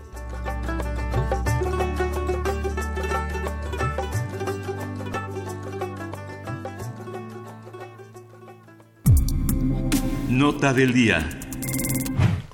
Los episodios nacionales mexicanos del intelectual jalisciense Victoriano Salado Álvarez es considerada como una de las obras literarias monumentales del porfiriato. Son dos novelas en las que el autor ofrece un recuento de los acontecimientos desde Santa Ana a la Reforma, en la primera parte, y de la intervención al imperio en la segunda parte. Se trata de una obra que, además del recuento histórico, presenta una versión amplia de la época con descripciones realistas de la vida urbana y rural. Para esta obra, Victoriano Salado Álvarez se inspiró en los episodios nacionales del español Benito Pérez Galdós. Obras 3 Episodios Nacionales Mexicanos, Diálogos de otros tiempos, está editado por la UNAM a través del Instituto de Investigaciones Filológicas y Penguin Random House. El libro será presentado este domingo 8 de diciembre a las cuatro y media de la tarde en el Salón Antonio Alatorre, planta alta de la Expo Guadalajara. Vamos a conversar sobre la figura y los tiempos de este personaje de la historia mexicana, quién fue, cuál fue su legado literario y qué ha implicado el rescate de esta obra. Así es, para ello nos acompaña el doctor Alejandro Chutera, quien es académico del Instituto de Investigaciones Filológicas, coordina un grupo de investigación en torno al rescate y edición de la obra de Salado Álvarez, es director de la revista Senderos Filológicos del mismo instituto y pues nos da muchísimo gusto eh, que estés aquí presente con nosotros, con la audiencia de la radio UDG y de Primer Movimiento, doctor Alejandro Chutera. Muy buenos días. Muy buenos días. En realidad es para mí un gran placer, es un gran honor también este compartir de partir esta mañana. Yo justo vengo ahorita llegando de la Ciudad de México y pues claro, por supuesto, eh, en torno encaminados a la difusión y a la, bueno, primero la presentación del domingo a las 4 de la tarde. Antes que todo, me gustaría pasar a darles un obsequio de uno de los eh, este es el ejemplar que vamos a ir presentando. Y este es el otro bueno no no es eh, video pero eh, tenemos aquí un, un el título la tercera entrega. Es el tomo 3 es el tomo 3 es el tomo 3 el tomo 3 de los episodios.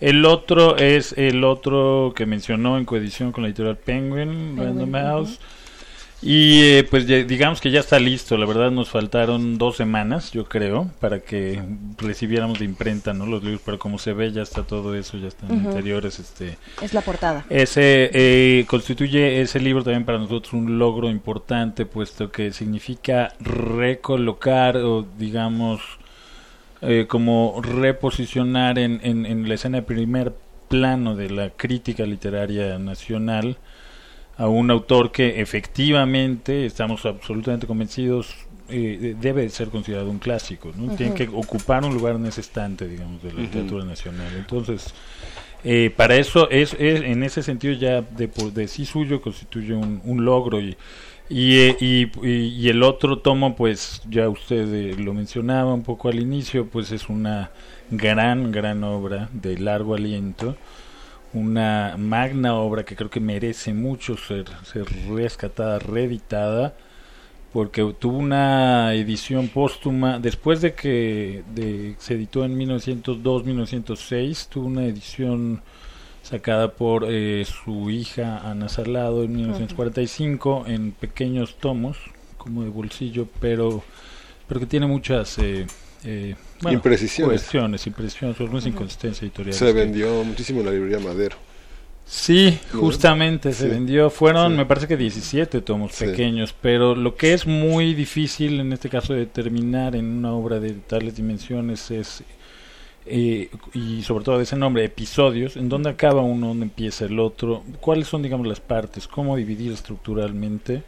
En este caso, eh, nosotros hemos identificado, por ejemplo, el concepto de episodio, hemos identificado, bueno, como bien dicho, son novelas, pensamos que esto está integrado en novelas, eh, hemos identificado serie, son dos series en realidad, y en conjunto es un ciclo, ciclo novelístico compuesto en dos series, que a su vez se componen en novelas, cada una de las cuales tiene episodios, y además este, están las tramas principales, el, el tema principal, el tema secundario, eh, unificador, el, tema unificador y los temas que se desprenden. Muy inspirado, muy inspirado en estas visiones francesas de Balzac a principios del Justamente, y después de, Sol, y después, escenas. y después de Solá, ¿no? Sí, por supuesto, por supuesto. Se dice mucho a propósito de una muy sonada eh, polémica, ¿no? Un acalorado debate que hubo a finales de del 19 con eh, digamos lo que vendría a ser la segunda generación modernista, ¿no? De fin de siglo, con Tablada, con Couto, con Nervo incluso, eh, que pues eh, él acusó a todos los demás de una especie de afrancesamiento de la literatura mexicana. Y, que él se, está más identificado con la tradición, digamos, castiza de origen hispánico, ¿no?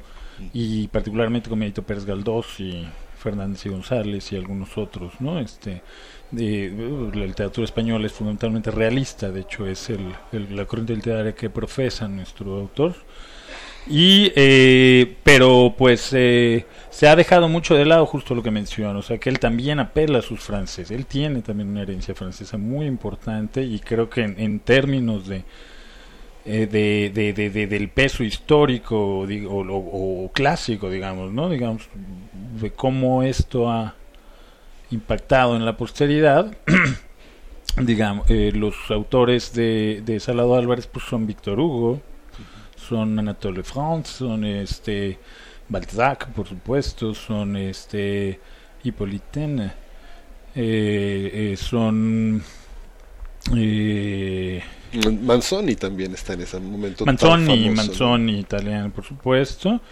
Entonces, eh, pues ahí hay una especie como de que también hemos querido hacer como una reivindicación de esta parte francesa o francesada también de, de Salvador Álvarez, que no comulga con los de la literatura francesa eh, simbolista parnasiana de finales del último cuarto del siglo XIX. Le hace Rimbaud, le hace Verlaine, le hace Mallarmé, que es justamente con quienes, quienes son la herencia principal, núcleo de, la ideología modernista. ¿no? Claro, doctor, doctor Alejandro Chutera, ¿cómo se acerca el Instituto de Investigaciones Filológicas a recuperar una obra como esta? Eh, los que estamos viendo desde fuera el trabajo de este instituto, sabemos de la meticulosidad del, trabajo eh, de verdad de tejido fino cuando se acercan a un texto, porque evidentemente es su vocación, cuando se acercan a una palabra, cuando se acercan a una obra que eh, requiere el trabajo como, como lo requiere esta obra, de conjuntar, de dar un sentido, de dar un contexto y de presentarlo finalmente en estos volúmenes, la obra de, de Victoriano Salado Álvarez. ¿Cuáles son, cómo fue este trabajo? cómo se piensa una obra desde filológicas.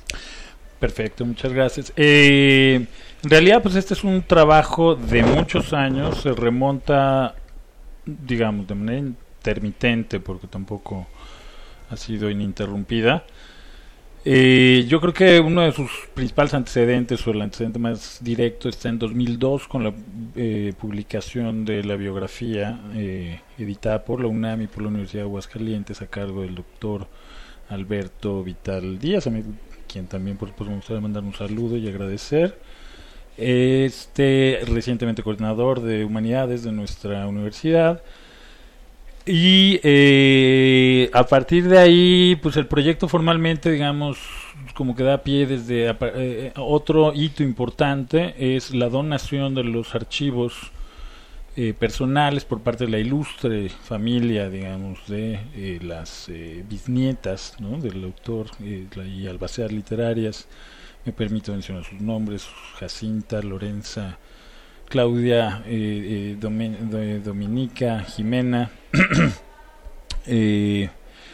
Eh, ah, bueno, a quienes por supuesto también mandamos un saludo y agradecemos mucho porque bueno, eh, eh, ellos pusieron a disposición ¿no? del, del, público una cantidad vastísima de material ahorita digamos en espera de ser en espera de ser eh, explorado y digamos hay una hay un material inédito incalculable digamos que, bueno por lo menos en dimensiones eh, estamos hablando de 67 cajas con alrededor de 80 expedientes cada uno. Gran parte de ello creo que un 60% de cosas inéditas. ¿no? Entonces un autor que apenas estamos comenzando a ver la punta del iceberg y además que estamos nuevamente queriendo colocar dentro de ese canon en el que creemos fue injustamente relegado, a partir justo de lo que mencionaba eh, de sus eh, diferencias o desacuerdos o enemistades con el grupo revolucionario triunfante y, sus eh, figuras simbólicas y ideológicas. Es que lo que pone en esa, digamos, yo, yo, pensaba como preguntarte y no sabía si era pertinente pensar un Salado Álvarez antes de la revolución y un Salado Álvarez después de la revolución y ocupando algunas de las instituciones que son eh, resultado de la revolución de la revolución mexicana de, este, de esta bisagra como la Academia Mexicana de la Lengua y como la Academia Mexicana de Historia ¿no? ¿Qué pasa después? ¿Es pertinente la pregunta? ¿Un Salado Álvarez antes y después de la revolución? Por supuesto, y el caso de la Academia Mexicana de la Lengua, pues sí. Eh, eh, si bien él nunca estuvo alejado, digamos, de ese grupo, y al contrario, bueno, en él vieron un talento bastante precoz, ¿no? Porque muy joven fue nombrado eh, académico correspondiente en 1901 y en 1909 fue designado como academia de número, ocupante de la silla 10 en la Academia de la Lengua, pero los tiempos del país no permitieron que él tomara posición del cargo y por consiguiente que diera pronunciar su discurso, ¿no? Este, de, de protocolo, ¿no? De ingreso. Y no fue sino eh, a, a, partir después de la Revolución Mexicana que, bueno, él, y tras un eh, largo eh, un exilio de más de, entre 7 8 años, eh, él ocupa cargos diplomáticos, después debe de irse al exilio, después de la entrada de Carranza, el disuelve el servicio exterior, y hasta 1923 regresa y justo pronuncia su discurso, ¿no? de ingreso a la Academia eh, de la Lengua, que se llama, después dará pie a un libro que publica un año más tarde, que se llama México Peregrino, y a la par a la publicación de una serie de bueno, de una columna con una serie como de notas filológicas, ¿no? que forman parte de las labores que él tenía como académico y que concentran en ese momento su atención principal. Entonces, eh, eh, bueno, está denominada minucias del lenguaje, no del lenguaje, ahí hay, no confundir con la, la, obra de Moreno, ¿no? De Alba, pero este, pero sí, todas esas notas, por cierto, están ahorita siendo reeditadas en otro proyecto, justo en colaboración y posiblemente en coedición, la estamos aterrizando con la Academia Mexicana de la Lengua y la UNAM.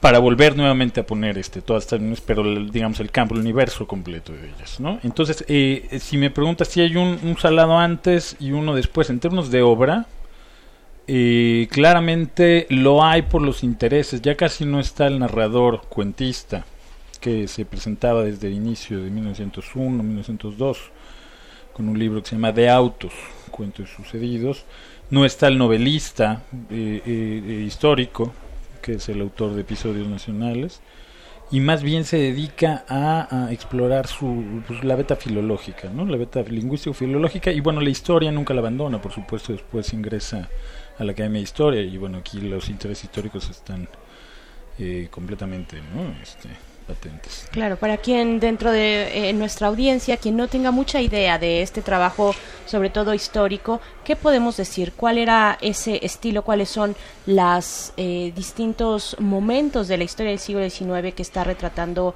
eh, Victoriano Salado? Esta obra, Episodios Nacionales Mexicanos, cuyo título lo toma muy claramente de la gran obra de Benito Pérez Galdós, que se llama Episodios Nacionales, que dedica a historiar eh, prácticamente todo el siglo XIX español. Eh, en este caso, Salado Álvarez eh, se concentra en el, el, periodo que va desde el 1900, 1851 hasta 1867, es decir, inicios antecedentes de la, de la llegada y, y después la última, eh, la caída de la última, último periodo de Santana, la, dictadura de Santana hasta la restauración. Y eh, lo hace en términos de una novela. La, la primera serie va de 1851 a 1961, 861, perdón. Y la segunda de, eh, se llama La Intervención y el Imperio. Justamente la primera se llama De Santana la Reforma, así es el título. Uh -huh. La segunda se llama La Intervención y el Imperio, es claramente toda la, todo ese proceso, ¿no? Todo esa, ese periodo histórico, ¿no? Entonces, todo eso son siete tomos. La primera son tres tomos, la segunda son cuatro tomos. Y eh, en un cierto sentido constituye, y eso a decir de él mismo desde la advertencia al lector, en la primera edición, constituye una especie de intento divulgativo, un esfuerzo divulgativo, una especie de intento de popularización de la historia mm. nacional que estaba consignada momentos, digo, eh, apenas dos décadas antes en esa magna obra histórica México a través de los siglos. Por cierto, editada por él mismo que se encargó de los episodios, el catalán Santiago Vallesca. Eh, entonces, eh, lo que suponemos, porque bueno, no tenemos datos absolutamente terminantes al respecto, es que bueno que esta obra la encargó él como una, especie de, de iniciativa de divulgación de lo concentrado, no en todo México a través de los siglos, pero sí por lo menos en los últimos dos tomos, escritos por La Barría, el cuarto, y el quinto por José María Vigil, uh. Que son los que hablan de esa, de esa parte, y que esa a final de cuentas constituye, digamos, la narrativa de la, o la épica de la liberalismo triunfante de después de la reforma. ¿no? Por supuesto. Por supuesto. Y se estará presentando, eh, o ya se, no, se va a presentar el próximo domingo 8 de, 8 de diciembre a las cuatro y media de la tarde en el Salón Antonio Latorre, planta alta de la Expo Guadalajara. Pero ¿cómo, cómo se involucra, además de esta obra, por supuesto, esta obra... Eh, yo creo que es un esfuerzo muy interesante de recuperar a estas voces eh, y particularmente la voz de Victoriano, Salado Álvarez, eh, este recuento histórico, esta vocación de que ya nos menciona doctor Alejandro de llevar, eh, digamos, a un público más amplio, al gran público, al público general, las, las cuestiones de la historia, ¿no? Las lecturas de la historia de, de, nuestro país. Entonces, me parece ya desde ahí una, una intención muy interesante. ¿Dónde, ¿Dónde se enmarca? ¿Dónde se enmarca el propio Victoriano? En, en esa vocación, ¿no? En ese impulso de llevar a ese gran público claro, la historia. Claro, la, la, es buenísima, la pregunta es buenísima y bueno, y está en el, en el no, en el corazón incluso no solo de la planeación de, de la obra o de los eh, o del un estilo incidental, digamos, que haya querido tomar Salado Valor para narrar, digamos, toda esta épica, ¿no? Para hacerla popular. Eh, sino que precisamente eh, hemos visto como una especie de justo de seguimiento, continuación al debate o la polémica de la que hablaba hace un momento. Eh, porque dice, en, en, esa misma advertencia el lector dice, y ojalá despertemos el afán de los verdaderos artistas por darla a conocer. ¿no? Porque dice, la historia no necesariamente, a pesar de ser realista, a pesar de ser plenamente referencial, este no debe estar ajena digamos a todas las los matices del estilo la riqueza del color al, a la vivacidad de la expresión literaria digamos al a toda este el candor de los personajes por ejemplo el México profundo del justo del Bajío de esta zona no que ahí se ambienta. Entonces eh, él eh, precisamente lo que o sea busca traer eh, la busca mostrar, ¿no? También de alguna manera es una especie de, de, decirle a sus antiguos camaradas y eh, digamos, porque tenían una buena relación al final de cuentas, ¿no? Pero muy aguerridos polemistas, ¿no? Decirles, pues aquí está, y desde el punto de vista del realismo, con la herencia eh, muy marcada de la tradición de Ignacio literaria eh, eh, propuesta por Ignacio Manuel Altamirano de crear una literatura nacional se puede hacer arte.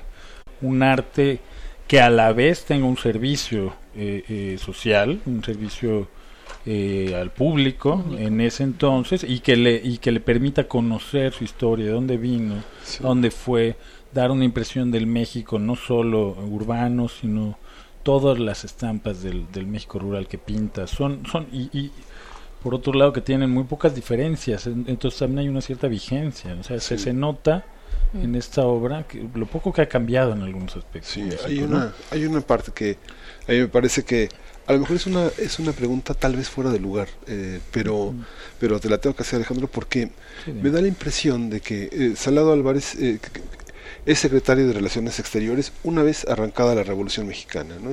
Es, es, secretario de Relaciones Exteriores, subsecretario con justamente en el momento en el que arranca la revolución y él es periodista, sigue escribiendo interino secretario por León de la Barra por, dos días.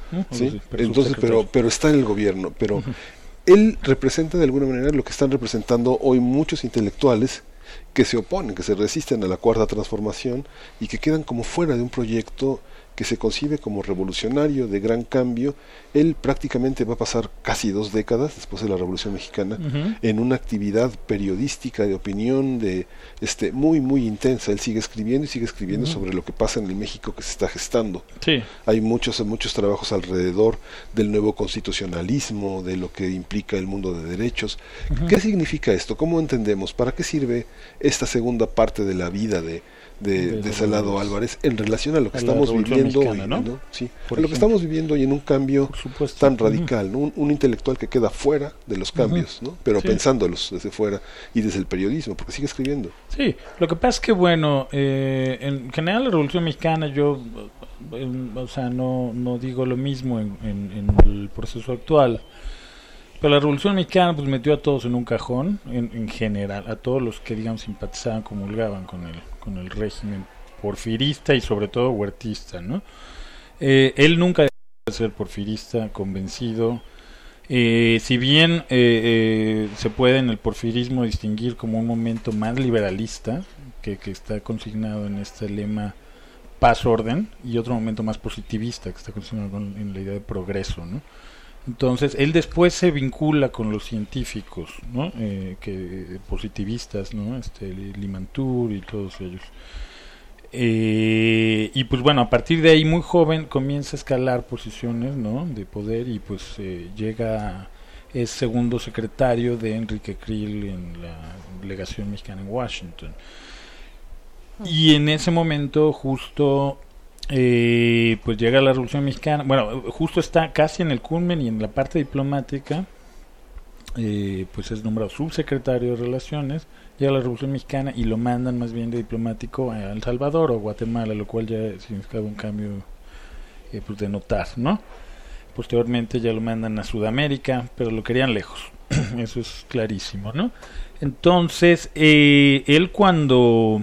O sea, él siempre fue un porfirista convencido eh, pero sobre todo desde la parte cultural, no, no se vinculó al, principio demasiado con, con la política, o sea, sino ya hasta los últimos años, por invitación directa de este grupo, que lo finalmente lo reconoció por su obra literaria.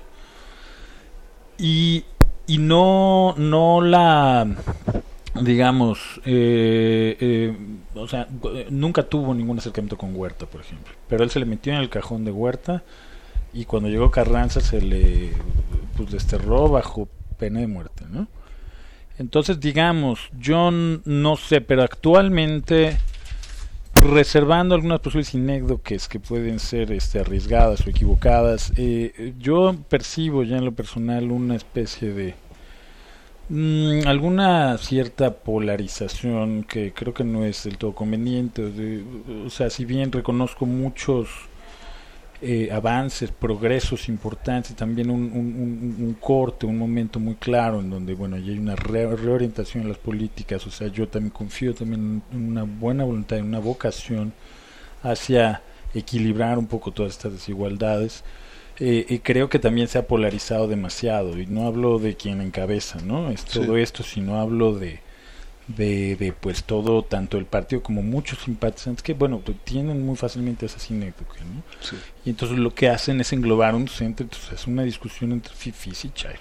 Sí. Los fifis y total. Entonces, y, y, creo que en ese sentido es más o menos análogo porque eran huertistas enemigos y revolucionarios o antirrevolucionarios y ya no hay sí. más. ¿Mm? Ahí sí la historia no nos bueno. deja muchas sorpresas. Sí, sí, sí. Entonces ¿no? en ese sentido es importante y es, este, tiene vigencia, ¿no? Uh -huh. Bueno, no nos deja sorpresas, pero sí muchas sí. interpretaciones de cómo se da esto, ¿no? Ajá. Sí. La, la, tesis, la antítesis y la síntesis de ah, la historia. Sí, claro. es una de ellas. Muy bien.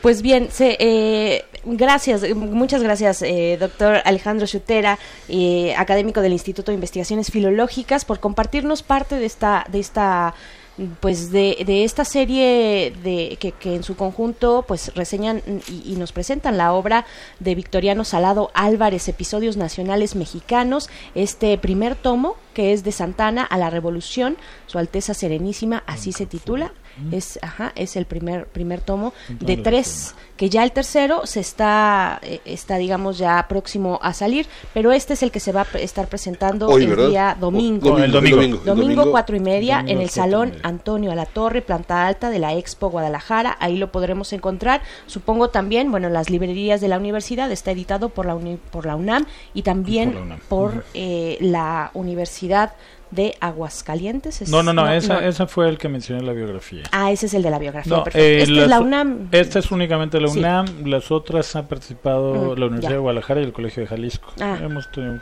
pero sí. en esta no hubo posibilidad. Colaboración. Y la mm. otra es, pues sí, con Pen Penguin Random Random House. Así es, pues bueno, muchísimas gracias, doctor Alejandro. No, pues es al contrario, un placer. Gracias. gracias. Gracias. Pues asistan, eh, pues acérquense a este, a esta historia, a esta forma de reseñar reseñar la historia del siglo XIX en nuestro país, siglo XX también inicios. Miguel Ángel, vamos a hacer un corte musical. Vamos a escuchar esto que es de Regina Spector, la canción es Boababs. Esto es para Gloria Godínez, porque además recuerden que estamos en un viernes, como siempre, en primer movimiento de complacencias musicales. Eh, vamos a escuchar esto y volvemos aquí desde la FIL Guadalajara.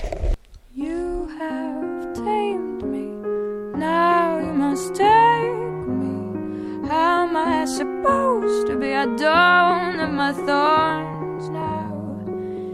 feel them sprouting, they'll grow right through if I don't watch it. They'll grow right through even if I watch it. And a sunset couldn't save me now. These baobabs and baobabs and baobabs some more, but you can't outwait fate. And you have tamed me, now you must take me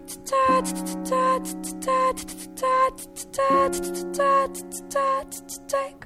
And I wanna raise my child inside the city anyway. They grow up too savvy and they grow up too fast.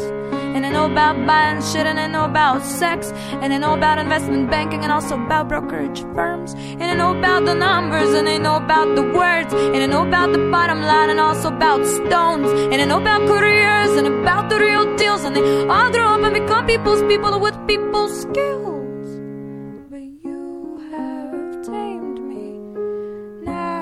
Now you must take me. How am I supposed to be? I don't have my thorns now. And you have tamed me. Now you must take me. How am I supposed to be? I don't have my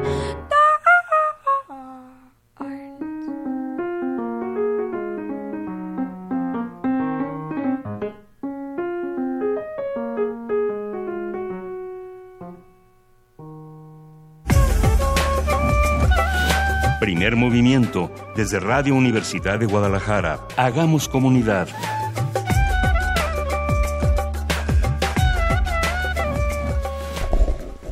De 2015 a 2018, el número de denuncias por violencia interfamiliar en México aumentó 40%. De acuerdo con cifras del Secretariado Ejecutivo del Sistema Nacional de Seguridad Pública, en 2015 se registraron 126.816 carpetas iniciadas por este delito.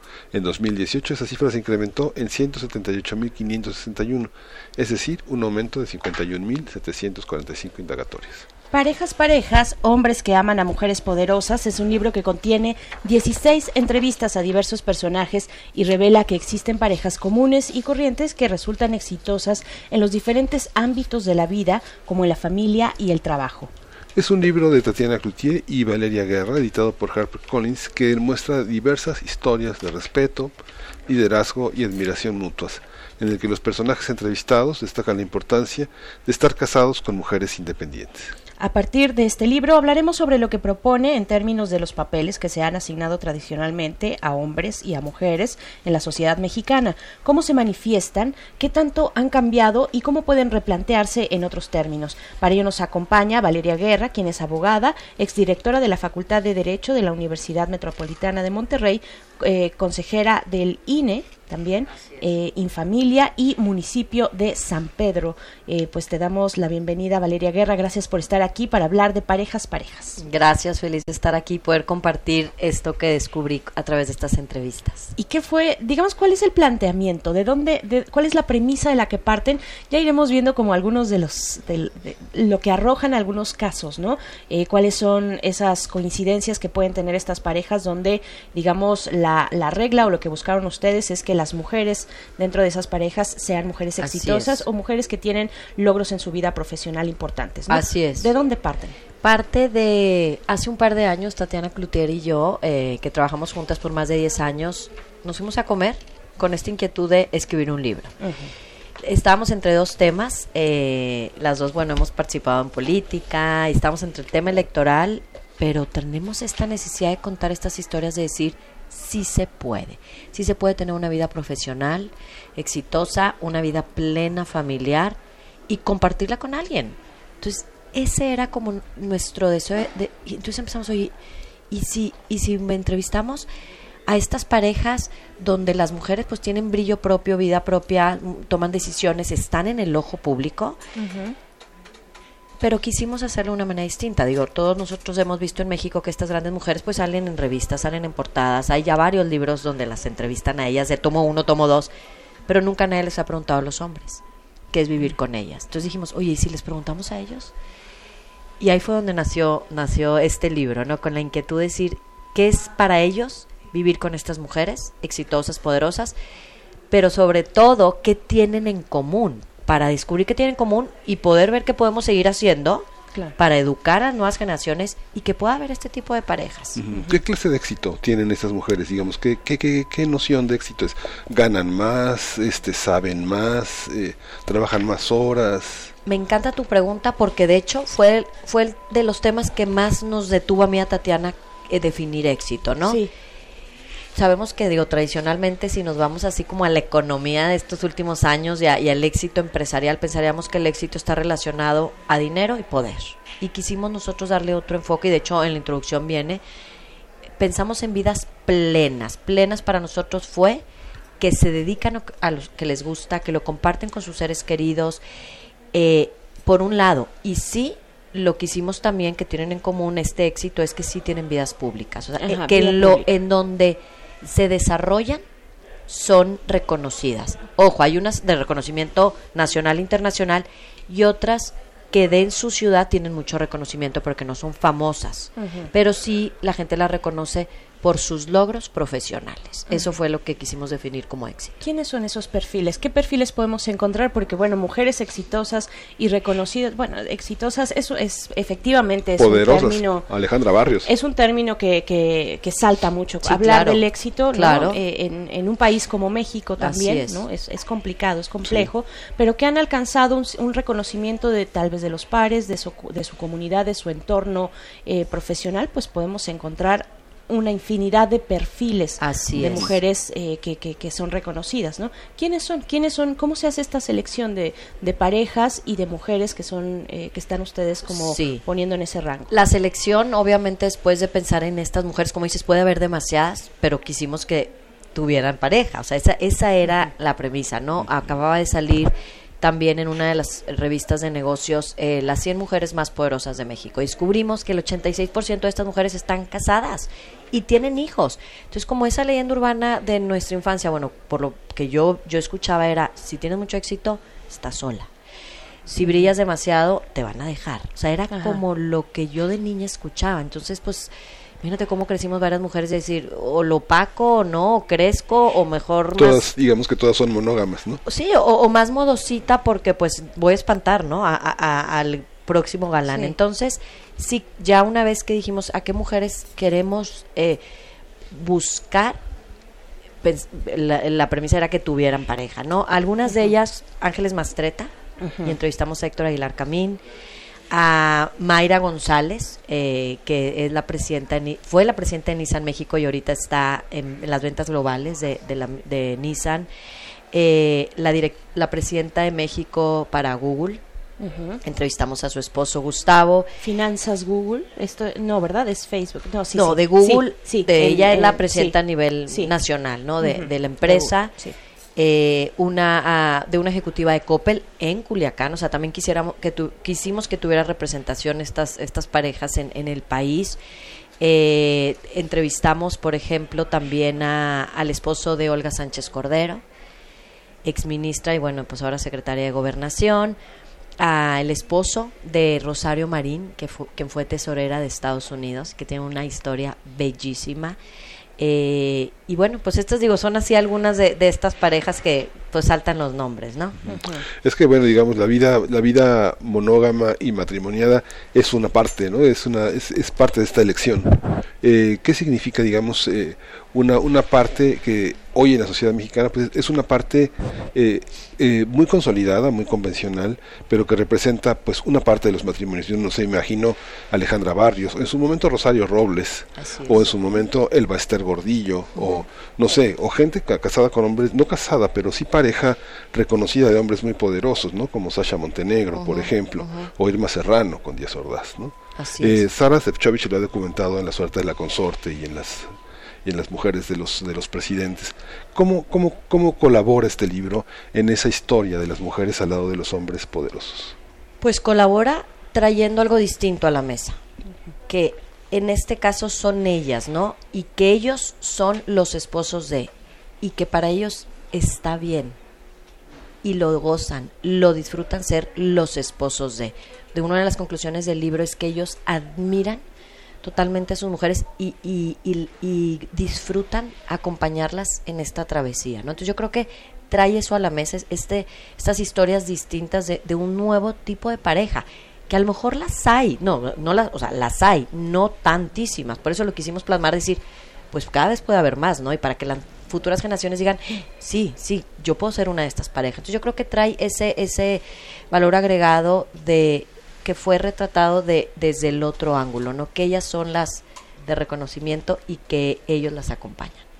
También, bueno, hay en torno toda una cultura del género, también en torno y en, y en medio y en, y en la raíz de todo, de, de, cuando hablamos de una situación de pareja, cuando hablamos, vaya, en donde nos metamos hay una cuestión de género y ahora que hablas del poder y la mujer, eh, pues también, por supuesto. ¿Cómo, ¿Cómo se ha vivido? ¿Cómo perciben ustedes, ya entrando un poquito más, eh, si bien no necesariamente en las historias, que eso se lo dejamos a los lectores que quieran acercarse a parejas, parejas, pero eh, ¿cómo viven entonces estos hombres con el poder de una mujer que es además su compañera, que es un poder que están observando cotidianamente en sus vidas, ¿no? Y de las cuales dices tú, bueno, ellos se sienten partícipes eh, de una manera desde la admiración. también Así es.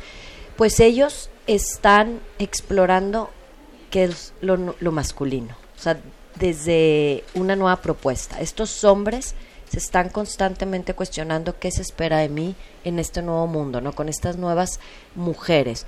Eh, tres de ellos, así los tengo en la mente y como dicen los lectores lo verán, pero tres de ellos mm. les costó, o sea, no fue fácil. Eh, eh, este Héctor Aguilar Camín cuenta que le, le, costó 30 años aceptar que Ángeles es Ángeles, el éxito de Ángeles. Y que, y que otro empresario regiomontano mm, pues ha sido una familia tradicional regiomontana, cuando va a eventos de ella, le ponen el apellido de ella a él. Entonces, ellos están explorando estas nuevas masculinidades, no hablando un poquito de los temas de género, están, están explorando y están empezando a ver dónde se sienten cómodos, ¿no? Y que esto lo puedan ya empezar a transmitir a sus hijos. Tatiana Cloutier le comentó el año pasado, lo hizo público, que al presidente de la República que no podía acompañarlo en la tarea de gobierno porque tenía que dedicarse a cuidar a sus hijos en lo que el más pequeño crecía. Así es. ¿no? Digamos, esta demanda no es del esposo, es de los hijos, pero al mismo tiempo algunas feministas dirían es una demanda patriarcal, ¿no? Que la mujer se haga cargo de los hijos. Los hijos lo demandan porque el cuidado más cercano, más íntimo está, está en manos de las mujeres. ¿Cómo, ¿Cómo funciona eso? ¿Cómo es esa parte? Los hombres te dejan, pero los hijos no. Ok, justo aquí eso también quisimos como traer a la mesa y presentar que aquí sí ves muy, muy definido que muchos de ellos son los que se encargan de las tareas del hogar, en su mayoría. Eh, son los que asisten a los festivales del colegio, son los que aprendieron a peinar a las niñas, porque la mamá pues está la mayoría de las, de las semanas del año viajando. Eh, entonces, sí, para nosotros también fue cuestionarnos de, pues los roles cambian, o sea, los roles en el matrimonio cambian. Puede ser que unos años ella esté más en casa, pero de repente eh, entrevistamos también a la pareja de una vicepresidenta de PepsiCo cuando él en los primeros años de, de, que sus niños eran bebés, él era el que estaba más presente porque él estuvo en este momento creciendo, creciendo, creciendo. Ahora él tiene un puesto político importante y bueno, pues ahora tienen que buscar apoyo, ¿no? Porque pues la carrera de ella sigue creciendo. Entonces, es, estos roles han cambiado y sí también quisimos cuestionar que bueno, la cultura nos dice que, que el cuidado de los hijos, la cultura nos ha dicho que le corresponde principalmente a la mujer, pero descubres aquí a mujeres que, que aunque gozan, disfrutan, llaman a sus hijos, no es lo que más les gusta hacer. O sea, la faceta profesional puede ser que les atraiga más que ser solo mamás. Ojo, no, no que sea menos importante o no. Entonces, queremos como traer a la mesa eh, esto de decir, hay parejas de todo tipo. Hay parejas donde ellos, el esposo Rosario Marín decía, para mí el mejor regalo fue haber criado a mis hijos, mientras mi esposa estaba haciendo una carrera política. Dice, eso no lo cambio por nada. Y hoy que tiene nietos, le ofreció a su hija, que es una profesionista que está como así en desarrollo, le dijo, regálame encargarme de mis nietos. Entonces, bueno, pues eh, eh, estamos viendo estos nuevos hombres y estas nuevas mujeres que dejaron la culpa, para mí es dejaron la culpa a un lado y deciden, decir, deciden enfrentarse a la vida diciendo, me encanta mi vida profesional. Así es, me encanta mi vida profesional. Sí, es, es, es bastante interesante. Eh, cuéntanos, cuéntanos también, bueno, este libro se estará presentando o se va a presentar. Ayer se, presentó, así ya se presentó. Ok, pues está aquí en la fil, ya está, está editado por Harper Collins es la editorial Parejas Parejas, Tatiana Cloutier y Valeria Guerra, hombres que comparten la vida con mujeres poderosas. Eh, pues ¿qué, les deja a ustedes? ¿Qué les deja a ustedes, digamos, cuál es el aprendizaje como autoras de este libro, de este acercamiento? Porque finalmente es la lectura de los hombres. Claro. eso es algo, además, es, es novedoso. Son mujeres cercanas al poder, porque podemos encontrar mujeres que eh, se encuentran involucradas en su desarrollo profesional, pero que no tienen estos reflectores, ¿no? Eh, existen en, en, la vida, en, todos los rincones de esta, de nuestras ciudades, de nuestro país, eh, pero estas tienen esa particularidad, tienen un renombre, tienen los reflectores encima, muchas de ellas, ¿no? Así es. De, de pronto también los esposos pueden tenerlo, claro. sus parejas, pero ¿qué, qué, qué les deja a ustedes? ¿Cuáles son los aprendizajes que tienen como autoras? Pues mira, como aprendizaje nos, nos deja que hay mucho que hacer todavía, muchísimo. Por, eh, para mí, en lo personal, es la educación de las nuevas generaciones. Te diría sobre todo de los hombres, de los hombres. Siento, yo he visto que las mujeres ya tanto les hemos dicho tú puedes, están preparadas igual que los hombres, incluso se gradúan más mujeres que hombres de las carreras profesionales, de las maestrías también a nivel mundial. Entonces, es para mí es la educación de los hombres de ahora yo cómo me enfrento hasta estas nuevas mujeres, estas nuevas mujeres seguras, estas nuevas mujeres preparadas. Y, y sin duda, y a una de las conclusiones, el tema del ingreso, el tema de los dineros, también tiene que cambiar. ¿Qué entendemos por traer más ingreso no a la mesa, a la casa? O sea, tiene que cambiar eso de cómo es posible que ella gane más, ¿no? Entonces, eh, digo, algo así de las conclusiones del libro es, todas estas parejas, en todas las entrevistas salió el tema del dinero. Era un tema claro, era un tema que se negociaba, era un tema que no era tema era un tema que no importa, o sea, hoy tú traes más, yo mañana traigo más y es de los dos. Entonces, eh, nos queda mucho, para mí, aprendizajes de qué sigue, qué sigue con estas nuevas parejas y que seguro con los próximos años vamos a ir descubriendo otro tipo de parejas. Aunque las parejas del libro son muy solventes todos, digamos, todos tienen tanto dinero que no importa quién, quién lo tiene, ¿no? Pienso, pienso teóricamente, por ejemplo, la dominación masculina de Pierre Bourdieu, ¿no? Él señala que a mayor poder, a mayor escala en los en el gobierno y en los negocios, más masculinización de las mujeres. Cabello corto, menos maquillaje, más este menos eh, menos silueteada la mujer de acuerdo. no Chanel tiene desde, desde silueteadas hasta no silueteadas no modelos muy masculinos.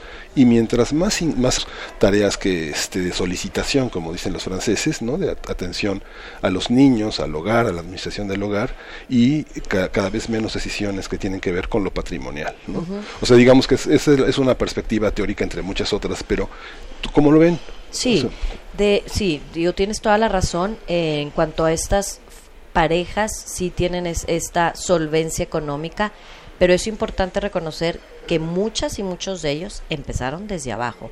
Mayra González y su esposo, ella empezó en una eh, sucursal vendiendo carros y pues llegó a ser la presidenta, ¿no? Eh, pues también aparece aquí Lila Downs, que ella trabajaba en la refaccionaria con su mamá y él, el esposo cirquero en Nueva York.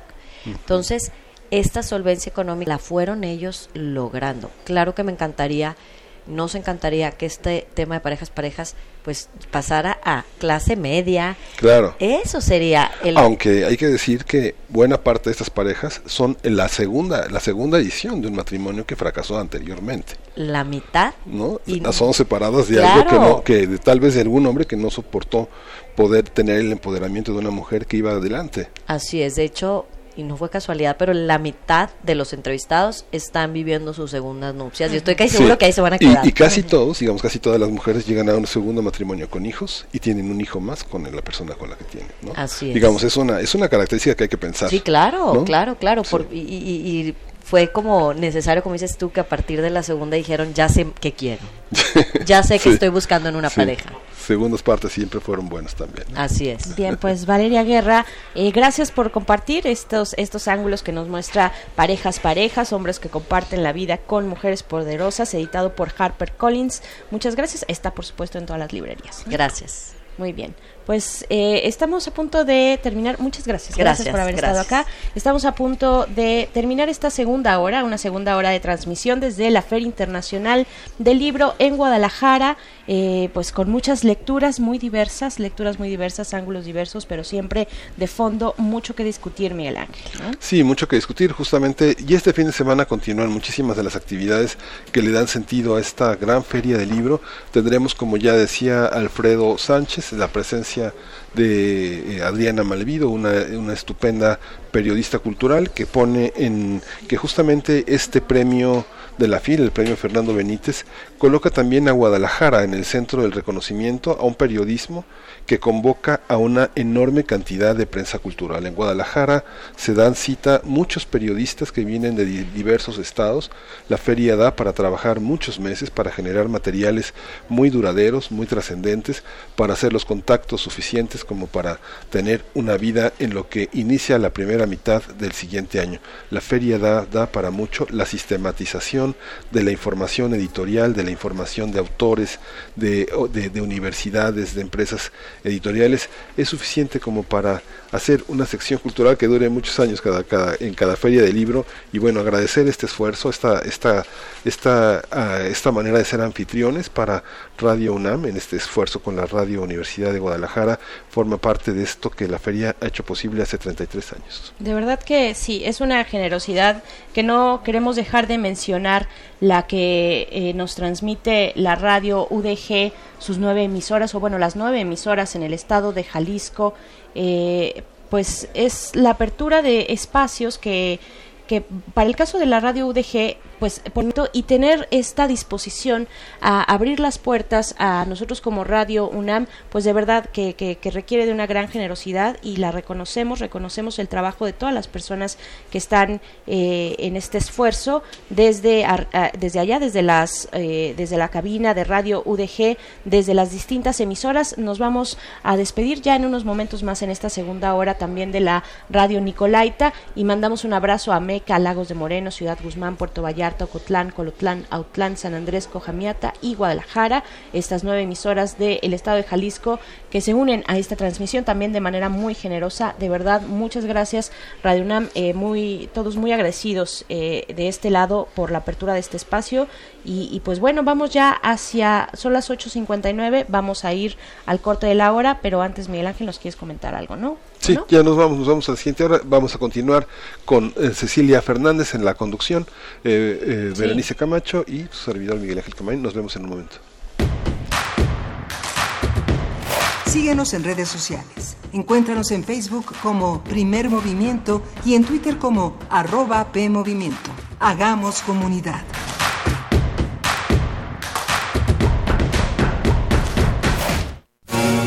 La educación, según mi punto de vista, es el derecho social por excelencia. ¿Son los derechos humanos compatibles con el neoliberalismo económico? Lo que se quiere es una fiscalía que persiga al Ejecutivo. La acción de inconstitucionalidad y la controversia de constitucionalidad son promovidas normalmente por actores políticos. Precisamente la manera de prevenir es fomentando la igualdad de género. Conocer y defender nuestros derechos es responsabilidad de cada uno. Las voces de los expertos se dan cita en donde la cultura de la legalidad es la meta de cada día. Derecho a debate, temporada, 3. Todos los martes a las 16 horas por el 96.1 de FM. Conduce Diego Guerrero. Te esperamos para continuar en la construcción del Estado de Derecho, porque en la cultura de la legalidad participamos todos. Radio UNAM, Experiencia Sonora. La cuarta transformación en México ya arrancó y hemos empezado pronto y bien. Como nunca antes se combate la corrupción y se mejora la educación. También trabajamos en tu seguridad y vamos por los empleos que necesitas. En PT trabaja y cumple. Afíliate al Partido del Trabajo y juntos lucharemos por un México más justo. El PT está de tu lado. Contra la influenza, durante la temporada invernal, abrígate. Lleva a vacunar a niñas y niños de 6 meses a 5 años, personas mayores de 60 y mujeres embarazadas. Recuerda, la vacuna es gratuita y se aplica en cualquier unidad de salud. Por tu bienestar y el de tu familia, vacúnate. Secretaría de Salud. Gobierno de México. Este programa es público, ajeno a cualquier partido político. Queda prohibido su uso para fines distintos a los establecidos en el programa.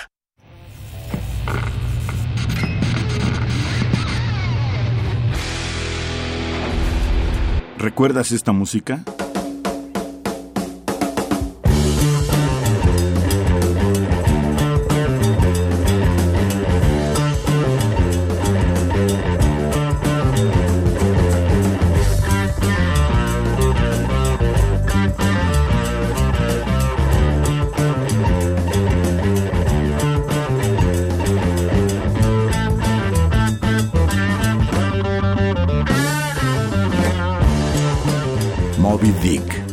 Zeppelin, 1969. La revolución de la cultura juvenil cuando el rock dominaba el mundo. Todos los viernes a las 18.45 horas por esta frecuencia. 96.1 de FM. Radio UNAM, Experiencia Sonora.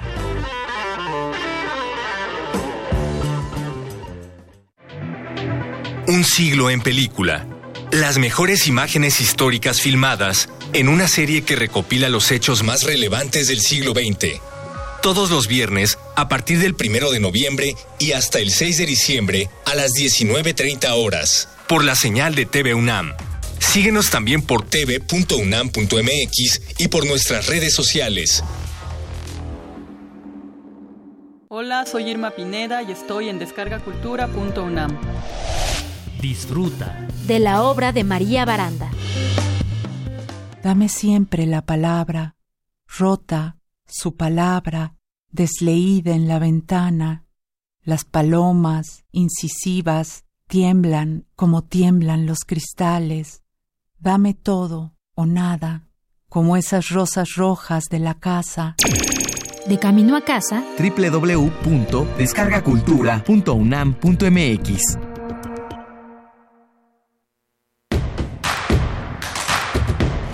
Encuentra la música de primer movimiento día a día en el Spotify de Radio UNAM y agréganos a tus favoritos.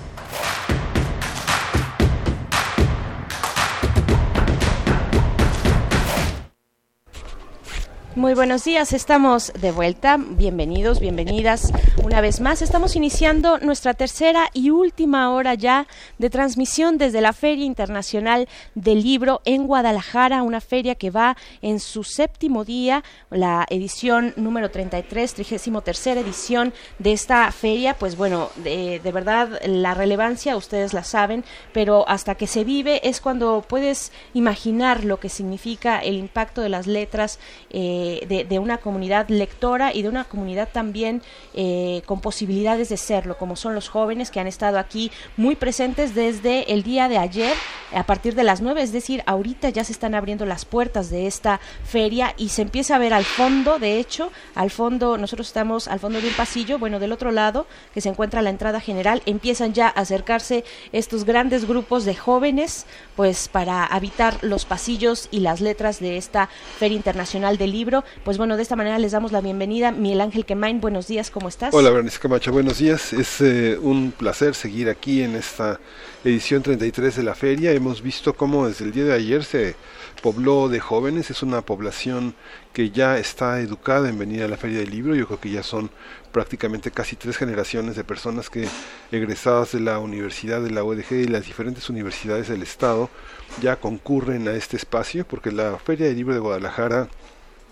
ha sentado un precedente muy importante en adelantarle a los estudiantes, a los jóvenes, lo que va a venir. Eh, son lectores que ya vienen preparados a encontrar algo que les prometieron que estaría presente aquí, autores, eh, formas de decir las cosas y un espacio que siempre les garantiza a ellos una, una sensación de que no estorban, de que son un centro, de que ellos también deciden la literatura que van, que van leyendo y que tenemos también Hemos visto ayer que estuvimos con Imelda Martorell en el Universo de Letras, hemos visto cómo converge este rostro de los nuevos lectores. Tenemos la encuesta del INEGI, tenemos la encuesta de IBI, tenemos la, este, esta, este tema de la prueba PISA, la, la, la, la visión que tiene la OCDE de nosotros y lo que va generando el propio Estado en materia de su, de su rostro para saber quiénes son, qué esperan del país y cómo van a participar en él. Así es, y bien, también le damos la bienvenida a Cecilia Fernández, quien muy amablemente nos alberga en este que es su espacio, en este espacio que tiene junto con Verónica López García, eh, la revista cultural polifónica de lunes a viernes a las 9 de la mañana en la radio UDG. Cecilia Fernández, gracias por estar aquí, gracias por invitarnos. Hola Berenice, muy buenos días, buen día Miguel Ángel. Qué gusto estar esta mañana con ustedes aquí, listos para transmitir desde FIL.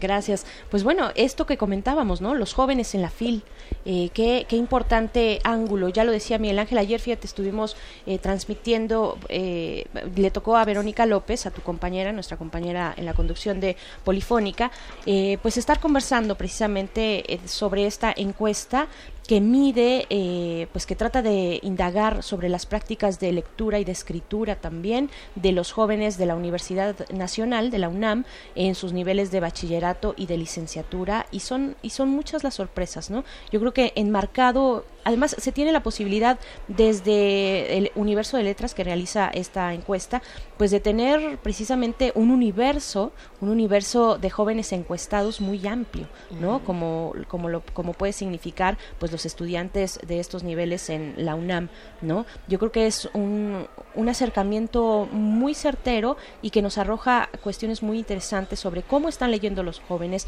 desde dónde están leyendo, formatos digitales, a quiénes están siguiendo, a quiénes están leyendo con quién comparten o no sus lecturas, con quién comparten o no su escritura, que también a través de los blogs, pues se puede, eh, que ha sido una ventana importante también para las letras, ¿no? Los, los blogs digitales, en fin, bueno, todo un universo que, que se va orientando precisamente hacia los jóvenes, que yo creo que son los eh, grandes invitados de, de, una feria como esta, ¿no?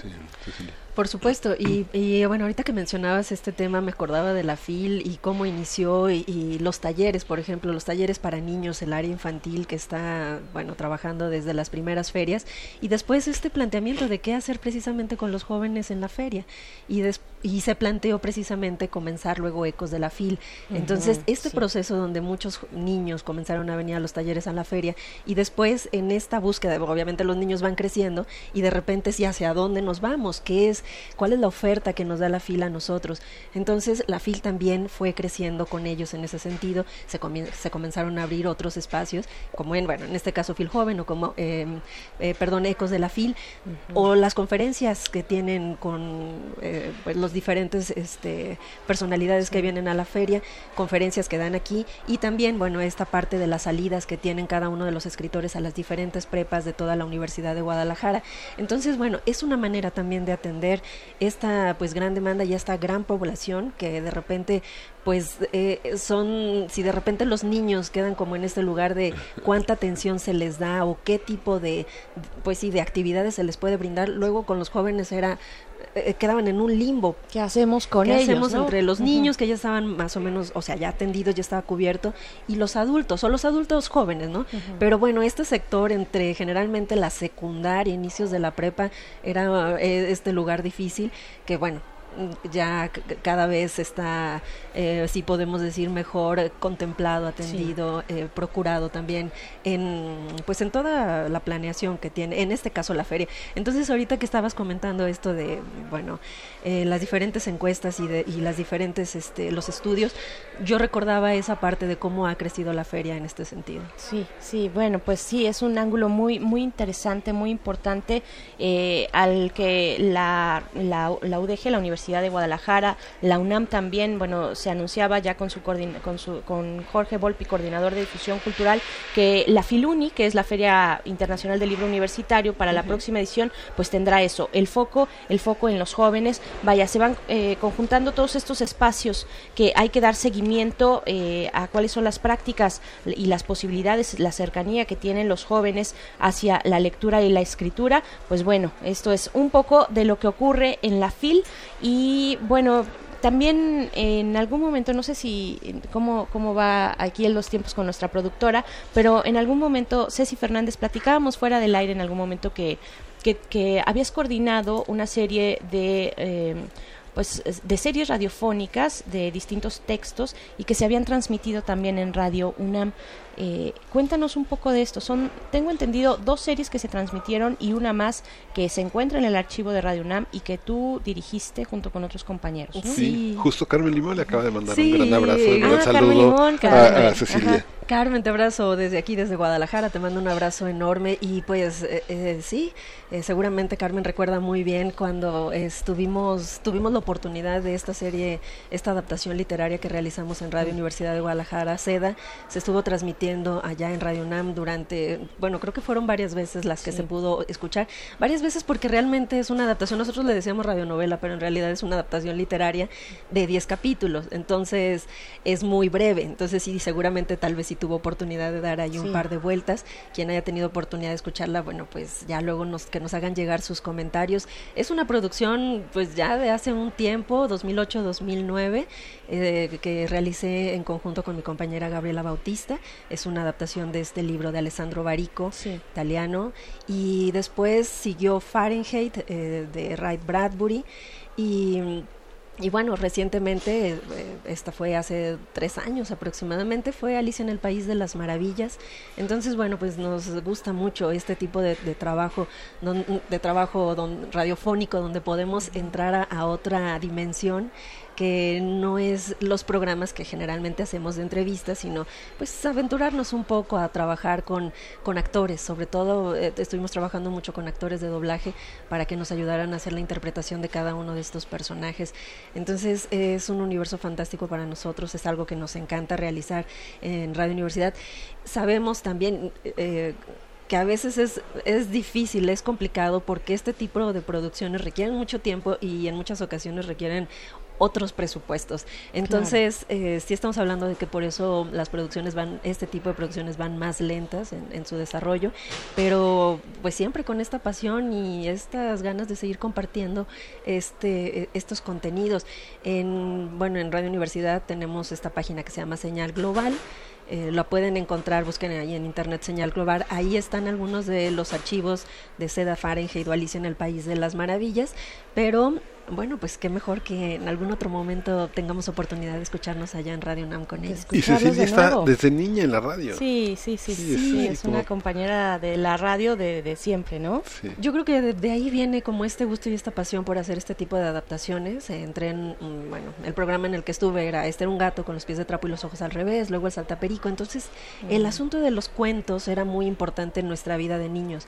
Y entonces yo creo que de ahí como lo vamos trasladando también hasta este pues ya crecimos, entonces hasta seguimos queriendo hacer este tipo de producciones, pues porque no solamente los niños disfrutamos de los cuentos. Claro, por supuesto. Y de las narraciones. Claro, claro que sí. Eh, la radio se disfruta de muchos, de muchas maneras. Se disfruta al aire, siempre tiene en vivo, pues tiene una un, sabor especial, ¿no? Una dinámica especial. Hay mucho, mucha emoción, mucho entusiasmo, mucho nervio también de pronto. Pero cuando se hacen estos trabajos que van poco a poco, que uno puede tal vez regresarse ir y venir eh, en un estudio de grabación, pues también, también es, es una dinámica distinta, ¿no? Los distintos formatos de, hacer radio. Y ahora justamente en torno al tema del periodismo cultural, Cecilia, uno, uno se da cuenta, hemos vivido tanto tiempo engolosinados en la Ciudad de México creyendo que es el centro del mundo, que hay una parte de que la colaboración con colegas de otros estados, de otras universidades nos, nos enseña tanto, cuando hay una actitud de humildad, de colaboración, de entendimiento y de diálogo en la que ese centralismo tan, tan instalado en, en, la impronta, en, en, los, en, los modos, eh, genera tanta, tanta distancia, tanta separación, ¿no? Y estos especies de nacionalismos minúsculos de quién es de Veracruz y quién es de Chihuahua, es algo que divide, pero yo creo que al final cuando colaboramos, cuando nos encontramos, tenemos mucho que aprender de, entre nosotros, ¿no? Por supuesto, y esta es una gran oportunidad de estar haciendo un programa juntos acá desde la feria y bueno, y todo lo demás que venga. Seguramente eh, vamos a, seguir trabajando. Así que, bueno, ideas, las ideas van a circular. Así es, larga vida a las colaboraciones de la radio universitaria y pública. Y pues vamos con lo siguiente, que es la poesía necesaria. Nos vamos directo. Es hora de poesía necesaria. Bien, pues eh, ustedes saben, y si no, si, si también nos escuchan por primera vez, pues en primer movimiento de Radio UNAM tenemos todos los días, en la tercera hora, iniciando una sección que dedicamos a la poesía, donde eh, los conductores pues hacemos una selección de alguna, algún poema que acompañamos con una canción. Y pues bueno, estando en este gran, gran escenario que es la FIL Guadalajara, pues hay un espacio muy interesante que es el foro de poesía un foro eh, pequeño que está en el piso de arriba eh, eh, que se es, es, un foro pequeño, muy cercano, muy íntimo, donde uno puede tener un contacto muy diferente con los poetas, con las y los poetas. Y pues bueno, es el foro de poesía aquí en la FIL, eh, de nuevo, pues mm, con muchos, muchas personalidades de la poesía que van y vienen, pero en una sala pequeña donde podemos escuchar la lectura de poemas desde sus propios autores, que siempre es interesante escuchar la entonación, la emoción que imprime un un poeta a su propia obra. Entonces eh, es todavía más interesante cuando, por ejemplo, hablamos de poesía en lenguas originarias, ¿no? Que, que nos involucra un poco, eh, nos acerca más a, a las cuestiones de la oralidad cuando podemos escuchar estas versiones entre una lengua originaria y la versión en español ah, en la voz del propio, del propio autor o autora, pues bueno, es todo un privilegio. Y ayer se presentó la poeta mapuche Daniela Catrileo, quien es una poeta joven, ella nació en 1987 en Santiago de Chile, es profesora de filosofía y también es escritora, es poeta, y vamos a escuchar de ella, de Daniela Catrileo, el poema de Guerra Florida que acompañaremos con música, música de Colombia. Es una música más o es algo un proyecto más o menos reciente. La canción es Encarnación del proyecto Montañera. Así es que vamos con esto que es de Daniela Catrileo, eh, este poema que se titula De Guerra Florida. Bajo el resplandor nuestras pieles se iluminaron doradas como un ojo de jaguar que abre el secreto del arco iris en su pupila y sucumbe ante el fulgor de los signos.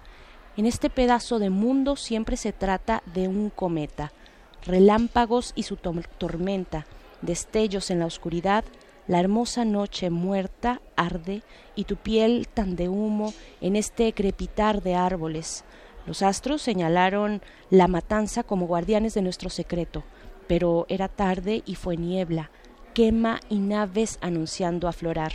Al siguiente pestañeo de olas, estelas brasas desplomadas iluminaron el cielo como un rayo que demora en ramificar, la oscuridad perpetua de su bóveda. Del cielo caían astillas y cenizas y nuestros cuerpos desnudos se fueron vistiendo en las entrañas del océano, irradiando nuestros párpados hasta la pregunta. Ya sabíamos de nosotras, islas desparramadas bajo dioses, imposibles de nombrar.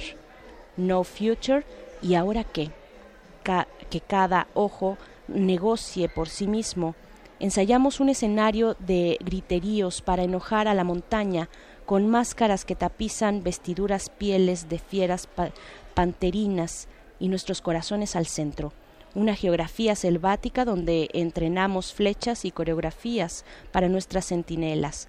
Después de esto, las noches no fueron más. En el invento del origen, un manojo de muertes a la intemperie y tal vez un poco de añejo mezcal que nacía del primer árbol. Antes del horror estábamos vivas, todas quisimos ser el sol. Travestidas a punta de peyote, algunas mujeres del este se inyectaban mudai ante el delirio de ser vencidas. niña espuma, niña ciervo, bailando lo que resta de vida en este amasijo de tierra. ¿Qué más se puede hacer? Nadie quiere aceptar el final. Mañana volveremos a las ofrendas y yo diré, este es mi cuerpo, esta es mi sangre, esta es mi promesa para ustedes. Voy a torcer los cuellos enemigos, patear cráneos, honrar la ficción indecible que no podemos escribir. Antes de ver sus cabezas apiladas en el campo, me iré a reventar llanaconas. Esa será mi última fiesta. De rodillas ante ti, volcán madre, enciendo el fuego y la montaña se ilumina Empalmo mi frente con cal de ceniza, trenzo mi cabello con ramitas de menta y repito, esto soy, una última jugada.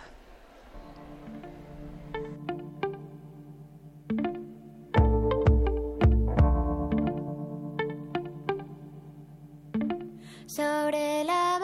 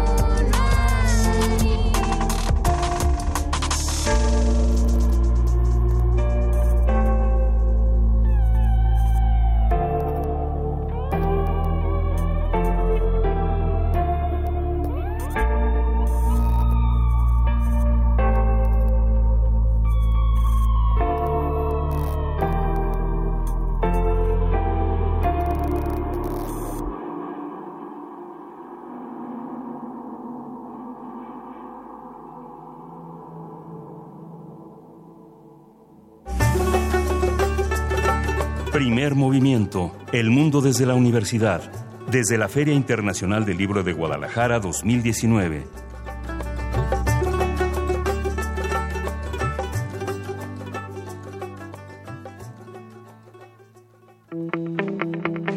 La mesa del día. Sustentabilidad ambiental es la administración eficiente y racional en el uso de los recursos naturales, sin por ello comprometer el equilibrio ecológico. Por su parte, bienestar social es el conjunto de factores en torno a la calidad de la vida de las personas en una sociedad de los cuales proveen aquellos elementos que contribuyen a la satisfacción humana o social. Sustentabilidad ambiental y bienestar social es el título del discurso de ingreso que pronunció Julia Carabias en su ingreso al Colegio Nacional, en el que el especialista en medio ambiente expone la situación actual de México en materia de desarrollo sustentable y conservación del patrimonio natural. Este discurso se convirtió en un libro editado por el Colegio Nacional en el que Julia Carabias advierte de la urgente necesidad de generar una conciencia colectiva respecto a la dependencia que tenemos por los recursos naturales y las consecuencias de explotarlos de manera inadecuada. Se trata de una reflexión sobre las grandes paradojas de nuestra civilización industrial, la explotación irracional de los recursos naturales renovables, la destrucción de hábitats y ecosistemas, así como la reducción de servicios básicos para la humanidad y el incremento de la desigualdad y la injusticia.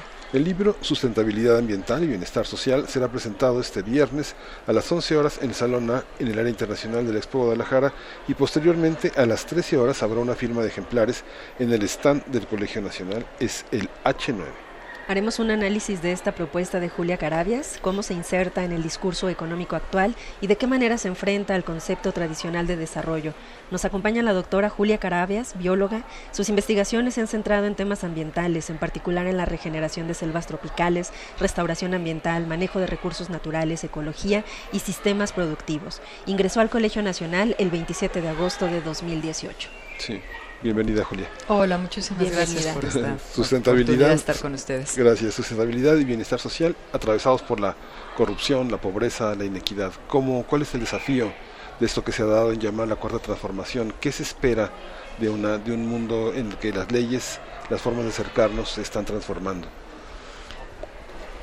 Yo creo que una de las cosas que todavía estamos eh, muy rezagados en acabar de comprender como sociedad es que el tema ambiental es un tema que cruza a todos los ámbitos de la vida nacional y que es un tema esencial para el bienestar de la población. Em, dentro del tema ambiental, el asunto del cambio climático, por ejemplo, es eh, la parte como que más ha sido entendida, aceptada, asimilada por la población y uno de y, sobre todo por las agendas eh, de de las políticas de desarrollo. Pero quizás el tema que permitió que la parte de cambio climático fuera de esta manera incorporada, eh, tomada en cuenta, es que eh, se llevó a cabo un análisis económico muy profundo eh, de Stern, que de hecho pues le mereció el premio Nobel, y que apuntó como si eh, actuábamos como sociedad y los gobiernos tomaban en cuenta eh, este tema en la planeación del desarrollo, eh, tenía un costo, un costo alto del Producto Interno Bruto, pero que de no hacerlo, el costo iba a ser cuatro veces más. Y entonces entró por la vía económica y se fue asimilado en las políticas públicas como un enorme riesgo eh, de el fortalecimiento de las economías. Pero no lo hemos logrado en el resto de los temas del medio ambiente.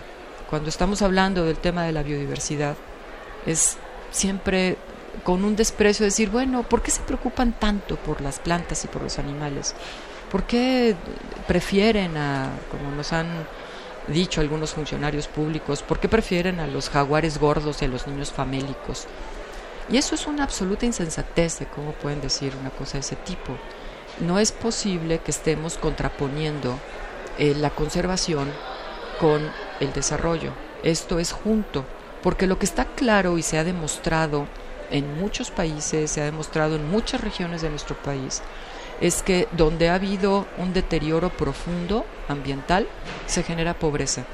La pobreza genera más deterioro, y el deterioro genera más pobreza. Y estamos en un círculo vicioso que hay que romper y hay que convertirlo en un círculo virtuoso, en donde el uso adecuado, sustentable de los recursos naturales, considerando las leyes de la naturaleza que ya están en buena medida explicadas por la ciencia, tenemos que respetar esos procesos y entonces ya en los márgenes que nos dan estas entendimiento del funcionamiento de la naturaleza es la toma de decisiones de cómo la sociedad debe de utilizarlo. Pero no podemos pasarnos de esos límites, porque en el momento en que nos pasamos de esos límites se agotan eh, el agua, se alteran los ciclos hidrológicos, se eh, alteran los ciclos de nutrientes, se altera la atmósfera y eso es algo que, bueno, eh, hace unas décadas pensar que los humanos íbamos a alterar el funcionamiento biogeoquímico de la atmósfera, pues era, era, ciencia ficción y lo estamos haciendo. Entonces, estamos rompiendo los procesos por la manera en que estamos eh, eh, vinculándolos con la naturaleza, estamos alterando y rompiendo estos procesos naturales de funcionamiento del planeta. El planeta no le va a pasar nada, el planeta va a seguir. La vida en el planeta va a seguir, pero no como la conocemos ahora. A los que más se les va a complicar es a los humanos, porque nosotros evolucionamos hace poco tiempo como especie y evolucionamos en unas condiciones ambientales que estamos alterando profundamente. Entonces, bueno, a lo mejor habría que pensar qué tipo de vida se tendría que tener, pero no podemos aspirar a eso. Lo que tenemos que aspirar es a tener una calidad de vida con un buen uso de los recursos naturales, eh, la calidad de vida adecuada. ¿Cuál? La que la gente quiera tener y la que la gente decida tener. Porque no podemos tampoco pensar que todas las culturas humanas van a tener el mismo tipo de calidad de vida como aspiración. Entonces, ¿cuál es la calidad de vida? Pues la vida buena que cada quien como sociedad escoge tener. Y eso es parte de la libertad. Pero hay que poder escoger. Y si nos estamos acabando los recursos, pues dejamos de escoger y acabamos con la libertad. Entonces, por eso esto es un tema transversal que forma parte de la esencia de la vida, de la vida de todas las especies, y eso es el respeto hacia la evolución, y de la vida humana en términos de su calidad de vida. Por ello, para mí se está bajando la importancia de la agenda ambiental entendida como un proceso transversal de todo. Y en la medida que vamos debilitando instituciones, bajando presupuestos, eh, colocando en un punto y aparte, en un capítulo eh, marginal, eh, entonces el tema ambiental va a volver a sufrir porque el deterioro hay que detenerlo, hay que revertirlo, pero todo lo que queda, que es mucho todavía, que esa es la parte positiva de la película, todo lo que queda puede utilizarse adecuadamente en un proceso de desarrollo mucho más armónico y esas, esos procesos se frenan, avanzan, se frenan, bajan, se recuperan, avanzan tantito, se vuelven a frenar y en el lapso de un tiempo dices no vamos bien no vamos bien, vamos demasiado lentos. La política ambiental es joven, pero tiene que ir más rápido, porque esa madurez tiene que ser rápida. Claro, ¿cómo, eh, ¿cómo, podemos entender un bienestar social en otra clave, en, otros, en otra configuración, entendiendo precisamente la emergencia medioambiental en la que nos encontramos, eh, doctora Julia Carabias? Eh, bueno, el bienestar social, como comentaba anteriormente, pues eh, tiene muchos indicadores, ¿no? Esto, pero cada cultura lo entiende de manera distinta. Mientras que algunas culturas lo entienden como una aspiración, el consumismo, en otras culturas, al contrario, lo tienen como una aspiración, eh, un proceso armónico y tranquilo de contemplación de la naturaleza en los extremos, ¿no? creo que hay, hay estándares que tenemos que tener ahí muy claros que uno tiene que ver con la garantía de los derechos humanos. Entonces, todo el mundo tiene que tener acceso al agua, a una alimentación sana, eh, a un sitio donde vivir seguro. Eh, estos derechos humanos son los que tienen que convertirse en el piso mínimo del bienestar su expresión y su forma pues va a depender de las culturas pero los extremos también hay que eliminarlos No podemos ni estar manteniendo una cultura del consumismo como va, ni tampoco de la precariedad que no alcanza a tener esos mínimos de bienestar. Entonces, dentro de los límites que los derechos humanos permitan eh, ser atendidos, eh, dónde están las formas de hacerlo y que cada país la escoja, ¿no? ¿Qué le gusta más a cada país para tener una buena vida? Pero esto no podemos ir ni a los procesos de consumismo que implica esa cantidad de energía eh, que se consume de esa forma, generada por esos procesos de los hidrocarburos. Tenemos que transitar a una forma energética diferente. No se puede utilizar el agua en nuestro país para la agricultura que se desperdicia eh, el 40% y que utiliza 70% de la cantidad de agua de nuestro país se utiliza para la, para la agricultura de riego y de esa desperdiciamos el 40. Entonces, claro que después pues falta agua para el desarrollo de la industria y falta agua para las ciudades y falta agua para mucha gente que no tiene acceso todavía a ella. Pues sí, pero estamos desperdiciando casi la mitad de nuestro volumen de agua este, por malas formas tecnológicas. Esas son las, las partes que tenemos que atender rápidamente, que son los extremos de lo que nos están generando esos procesos de degradación. Doctora, eh, también le quería preguntar y también hacer un comentario. Eh, el domingo pasado estuvo Aruna Gandhi, nieto de este, pues nieto de Gandhi, este, y nos contaba una enseñanza que le dejó su abuelo y en ella, bueno, era la historia de un lápiz que ya seguramente ustedes tendrán oportunidad luego de revisarla, pero hablaba de que eh, hablaba de la violencia a la naturaleza. Entonces mi pregunta va por el tema como de la educación y de la formación. Tenemos una, una, eh, una educación hacia la naturaleza, no sé si podríamos decir que deficiente, y no está como esta parte del cariño, del amor, del respeto, de valorarla desde otro nivel. Entonces quería preguntarle eh, qué perspectiva tiene, qué visión tiene sobre esta formación que se le da tal vez a los niños, a los jóvenes, pero es una formación que Muchas veces sí hablan de la cuestión económica y sí hablan de esta parte de la sustentabilidad, pero no desde esta otra parte del daño, de la violencia que estamos ejerciendo también en, este caso a la naturaleza. Sí, yo creo que es bien interesante plantearlo también así, esto, porque no es una cuestión nada más de restricciones normativas, es una, cuestión de cultura y no forma parte de nuestros valores cívicos. En la escuela aprendemos a respetar ciertas cosas y la naturaleza no existe. Tendría que ser parte del civismo, el respeto a la naturaleza.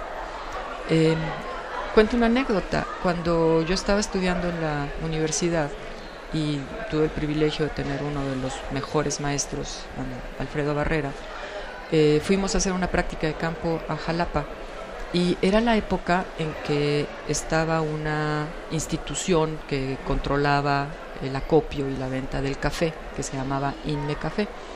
Y entonces, eh, cuando llegamos a Jalapa, eh, que es un sitio en donde se producía café bajo sombra, que es muy sustentable, porque permite entonces que el, agua siga escurriendo adecuadamente, que pueda haber mucha biodiversidad en las copas de los árboles, que el suelo no se erosione, que se esté generando nuevos nutrientes.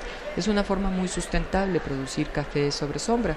Por eso siempre empujamos a la gente que tenga la posibilidad de pagar un poquito más por un, por un café orgánico eh, bajo sombra que ayuda a los productores y mantiene esa cobertura vegetal. Hoy es algo que está integrado. La gente sí entiende que, poder consumir un, café eh, que se ha producido bajo sombra es un café que ayuda a, a los campesinos. Y en ese momento nos topamos con los letreros que había del INME Café, que llegaba el técnico y le estaba dando una patada al árbol y le decía al campesino, quita lo que te estorba. Y esa era la lógica, la naturaleza estorba, los árboles estorban, entonces estás bajando la cantidad de, de, tu rendimiento productivo. Sí, nada más que se demostró, ya pasó la historia, este, ya podemos hablar de esa historia, y tenemos suelos profundamente degradados gracias a esos técnicos que le daban la patada al árbol y obligaban a los campesinos contra su cultura a hacer ese cambio de uso de suelo. Eso es lo que está indicándonos cómo nos formamos generaciones. Y estoy hablando de una experiencia de hace 40 años. Esto, generaciones nos hemos formado en que la naturaleza nos estorba. Los mosquitos son molestos, los manglares son espantosos porque hay que quitarlos. Y se quitaron. Y entonces los huracanes pegan, quitan, este, van, van, erosionando la costa, no hay un amortiguamiento, ya no hay donde los peces marinos puedan ir a desovar para que se continúe su ciclo, esto, etcétera. Entonces vamos destruyendo la naturaleza con una visión de que nos estorba. ¿Cuántas veces seguimos escuchando, ay, es que tantos insectos y tantos mosquitos son los que polinizan todos los alimentos que existen? En Europa han tenido ya que, eh, ya forma parte del paquete tecnológico la compra del fertilizante, del pesticida y luego del insecto que llegan en contenedores y lo abren en la mitad del cultivo para que los insectos polinicen. Entonces hemos tenido que ir a fabricar casi, digamos, los polinizadores. Entonces hemos hecho del uso de la naturaleza un desastre. Estamos conversando con Julia Carabies, una destacada académica, ella ha formado parte del Consejo Universitario, fue directora durante los años 90 del Instituto Nacional de Ecología y fue directora, fue secretaria también de la Secretaría de Medio Ambiente y justamente también es una mujer que ha estado del lado de la academia y del lado de la izquierda, es una mujer premiada que creó un centro latinoamericano de capacitación para la conservación de la biodiversidad en Chiapas, justamente después de un gran movimiento social en Chiapas. ¿Cómo, cómo las organizaciones sociales tanto de científicos como de militantes, como de activistas, como de indígenas, de campesinos, entran en el, en el concierto de un gobierno con propósitos muy definidos frente al orbe internacional también. ¿Cuál es este futuro, Julia? Cuando hay atavismos muy fuertes como el que acaba de señalar sobre el tema del agua. El, yo creo que precisamente la historia de la construcción de la política ambiental en México no la podríamos entender sin todos esos procesos democratizadores en México. Justo es el libro que vamos a presentar ahorita a las 11, es un libro que publicó el INE. Eh, esta es, no es una invención, no, no viene de fuera la política ambiental. Siempre dicen, no, es que fue dictada por el Tratado de Libre Comercio. De ninguna manera es que fue producto de las cumbres de, cambio climático. No, es un producto que ha sido la lucha de los mexicanos y que fue de buena medida la aportación de una lucha desde la izquierda, en donde fuimos exigiendo apertura para eh, estos procesos de, participación social. Esto, y el tema ambiental se convirtió en un tema de la política ecológica y por lo tanto se convirtió después en instituciones. Eh, sin duda alguna esa es la manera para poder seguir caminando. Nadie conoce mejor sus problemas que quienes viven allí. Eh, el problema es que eso tiene que estar organizado, orientado con información, eh, en donde puede rescatarse el conocimiento que la gente tiene sobre sus recursos, pero también en las nuevas condiciones de una población creciente y con esto que estamos hablando de una demanda por lo tanto creciente, hay muchas tradiciones que ya no son compatibles con una necesidad actual. Es muy discutido el tema de la rosa tumba y quema. La rosa tumba y quema ha sido una tradición en donde históricamente lo utilizaba la gente tumbando, utilizando fuego y sembrando y después abandonando y volver a, un proceso de, regeneración y recuperación del suelo con los nutrientes y se volvía a sembrar en ese proceso de rotación. El problema es que la cantidad de tierra que tiene la gente a promedio nacional ya no da para eso. Tiene que estar usándola todo el tiempo. Entonces, si se usa con fuego todo el tiempo, ni los nutrientes se van a recuperar, ni la vegetación se va a recuperar, y entonces ese tipo de suelo se degrada inmediatamente. Entonces, tiene que haber un ajuste de ese conocimiento tradicional o de esas formas tradicionales del uso de los recursos, porque han cambiado las condiciones. Todas las economías están labonadas, hay un proceso global, eh, hay un incremento de la población muy demandante y van cambiando las condiciones. La tenencia de la tierra ya no es la misma. Esto, entonces, ¿cómo debe estar esta participación? Bueno, pues tiene que ser muy informada con el monitoreo, con los indicadores que están saliendo desde la ciencia de cómo este deterioro eh, ya, no, ya no aguanta. O sea, cómo se está eh, eh, llevando a cabo un, un, conjunto de procesos productivos que están deteriorando las raíces, las bases de la sustentabilidad. Ese proceso de organización de la sociedad, de vínculo con la ciencia, de eh, el vínculo con las organizaciones campesinas y las comunidades campesinas organizadas, es lo que nos debe dar la pauta de continuar con las políticas ambientales.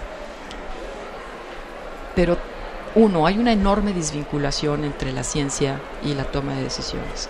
Hay una enorme hay un, una crítica profunda al quehacer científico hoy o a la forma del quehacer científico.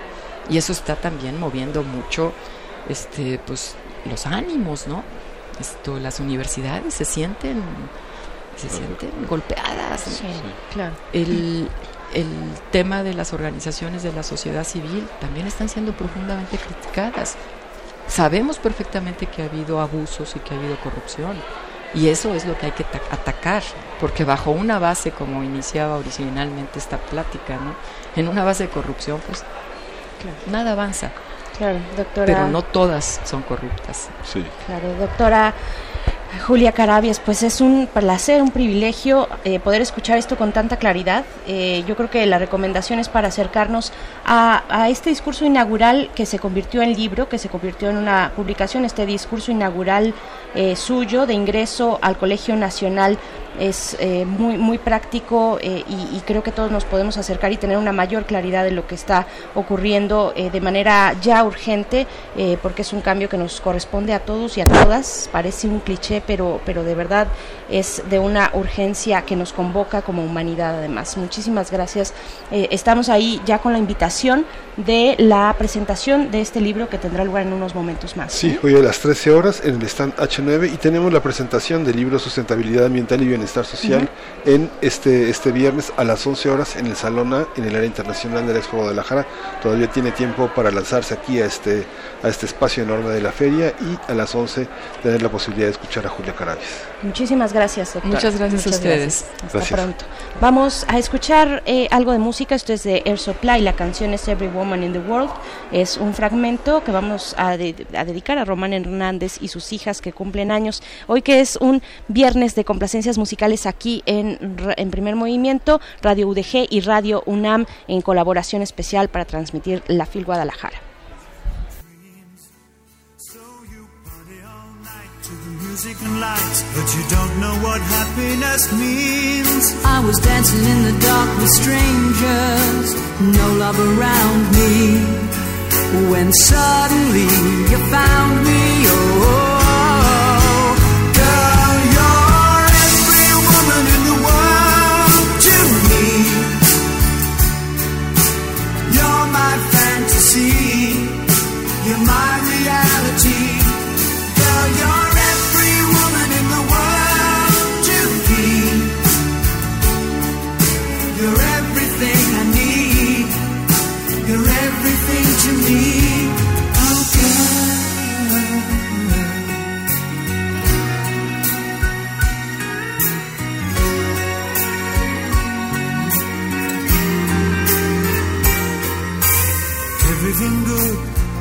Everything fine, that's what you are.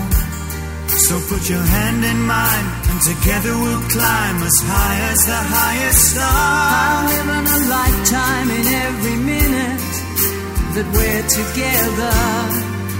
And I'm staying right here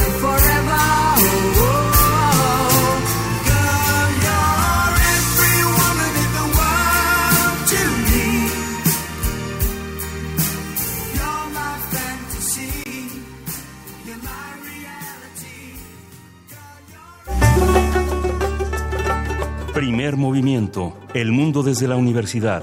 Desde la Feria Internacional del Libro de Guadalajara 2019.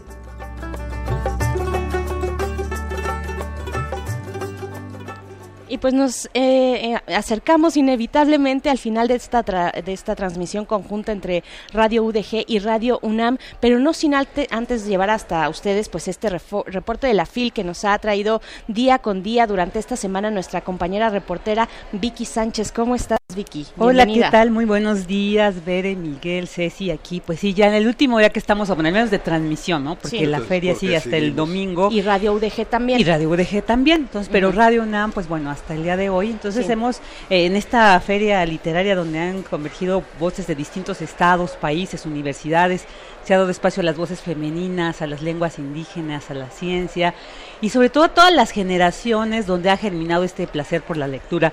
Y qué importante es encontrar en las y los jóvenes un público que hace permanente este arte. Y precisamente ayer estuvimos presentes en uno de los eventos estelares denominados Mil Jóvenes con Ángeles Mastreta.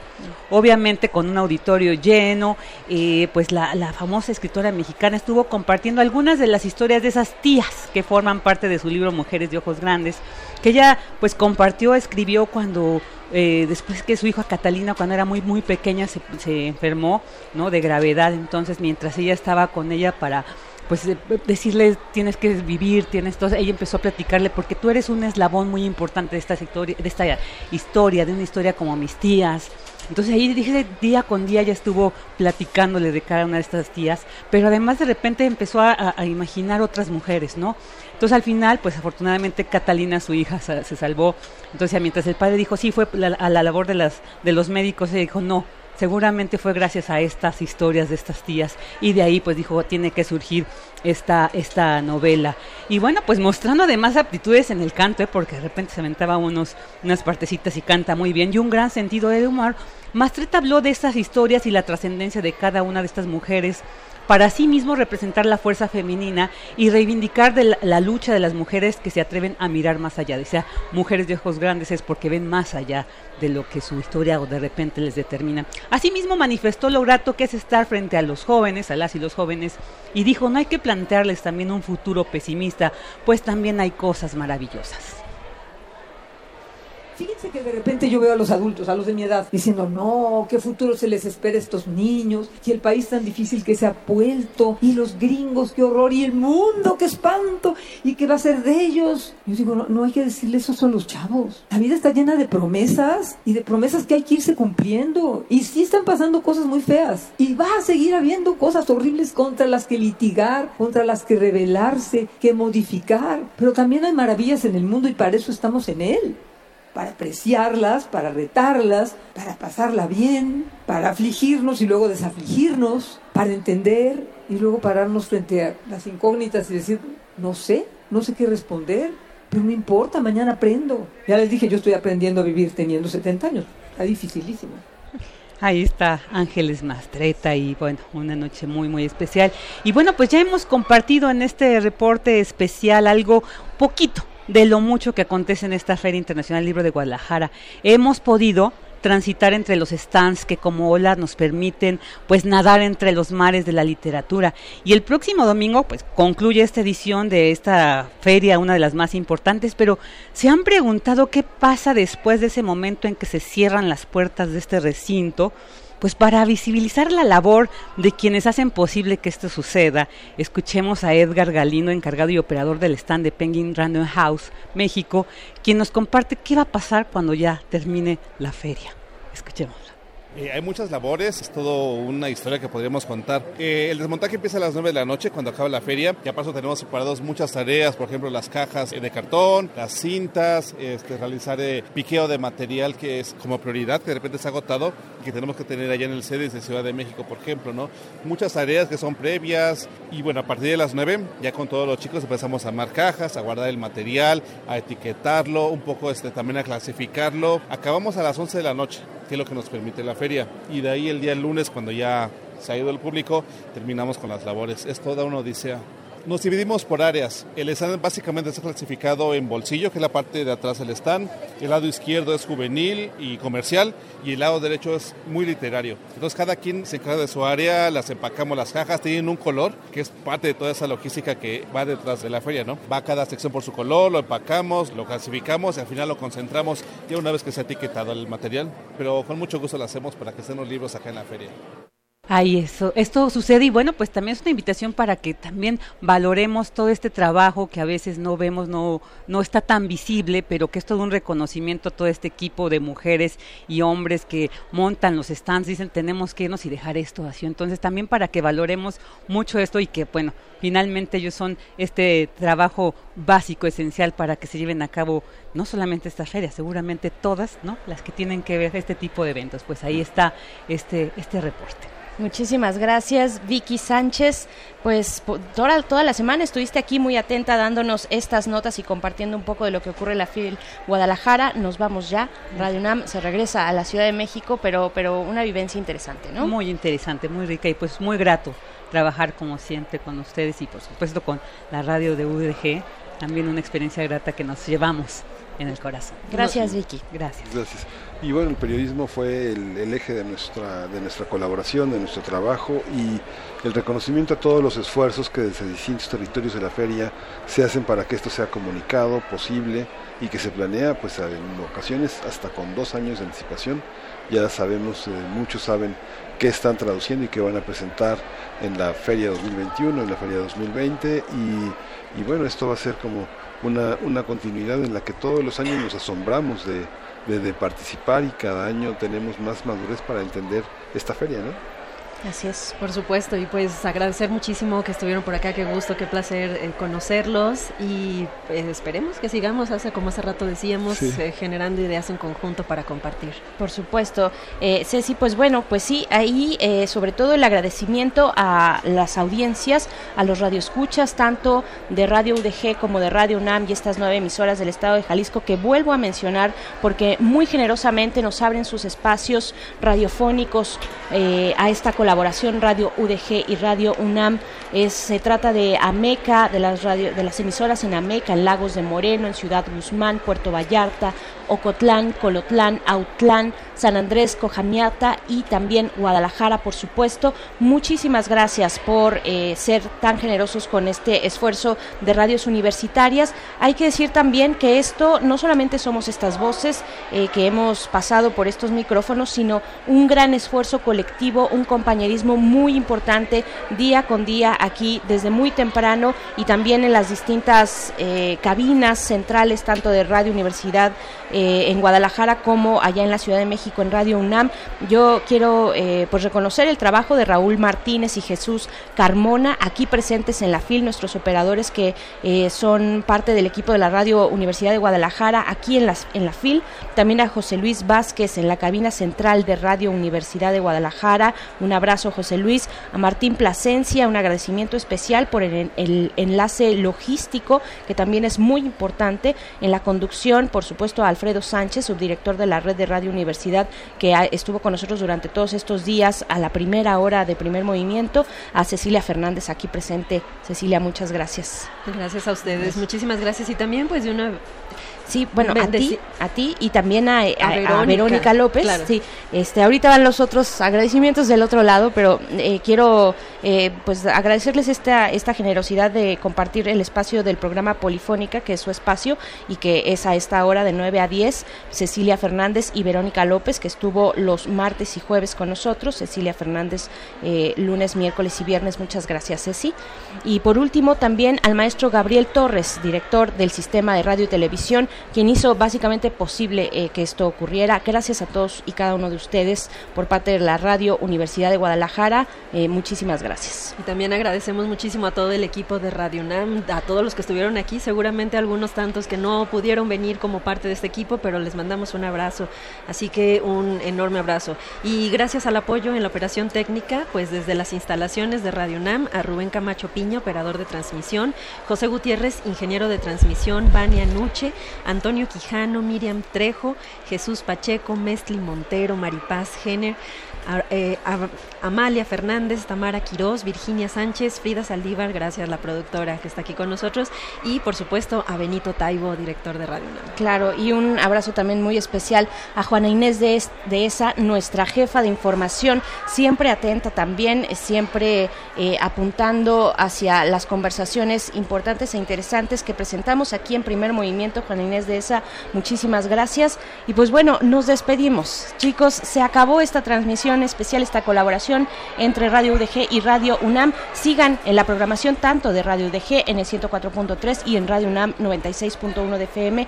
Ha sido un completo placer. Sí, ya nos dieron las 10 y nos escuchamos el lunes en punto de las 7 de la mañana. Esto fue Primer Movimiento. El mundo desde la universidad y desde la FIL Guadalajara. Radio UNAM, en colaboración con Radio Universidad de Guadalajara, presentó Primer Movimiento, El Mundo desde la Universidad, desde la Feria Internacional del Libro de Guadalajara 2019.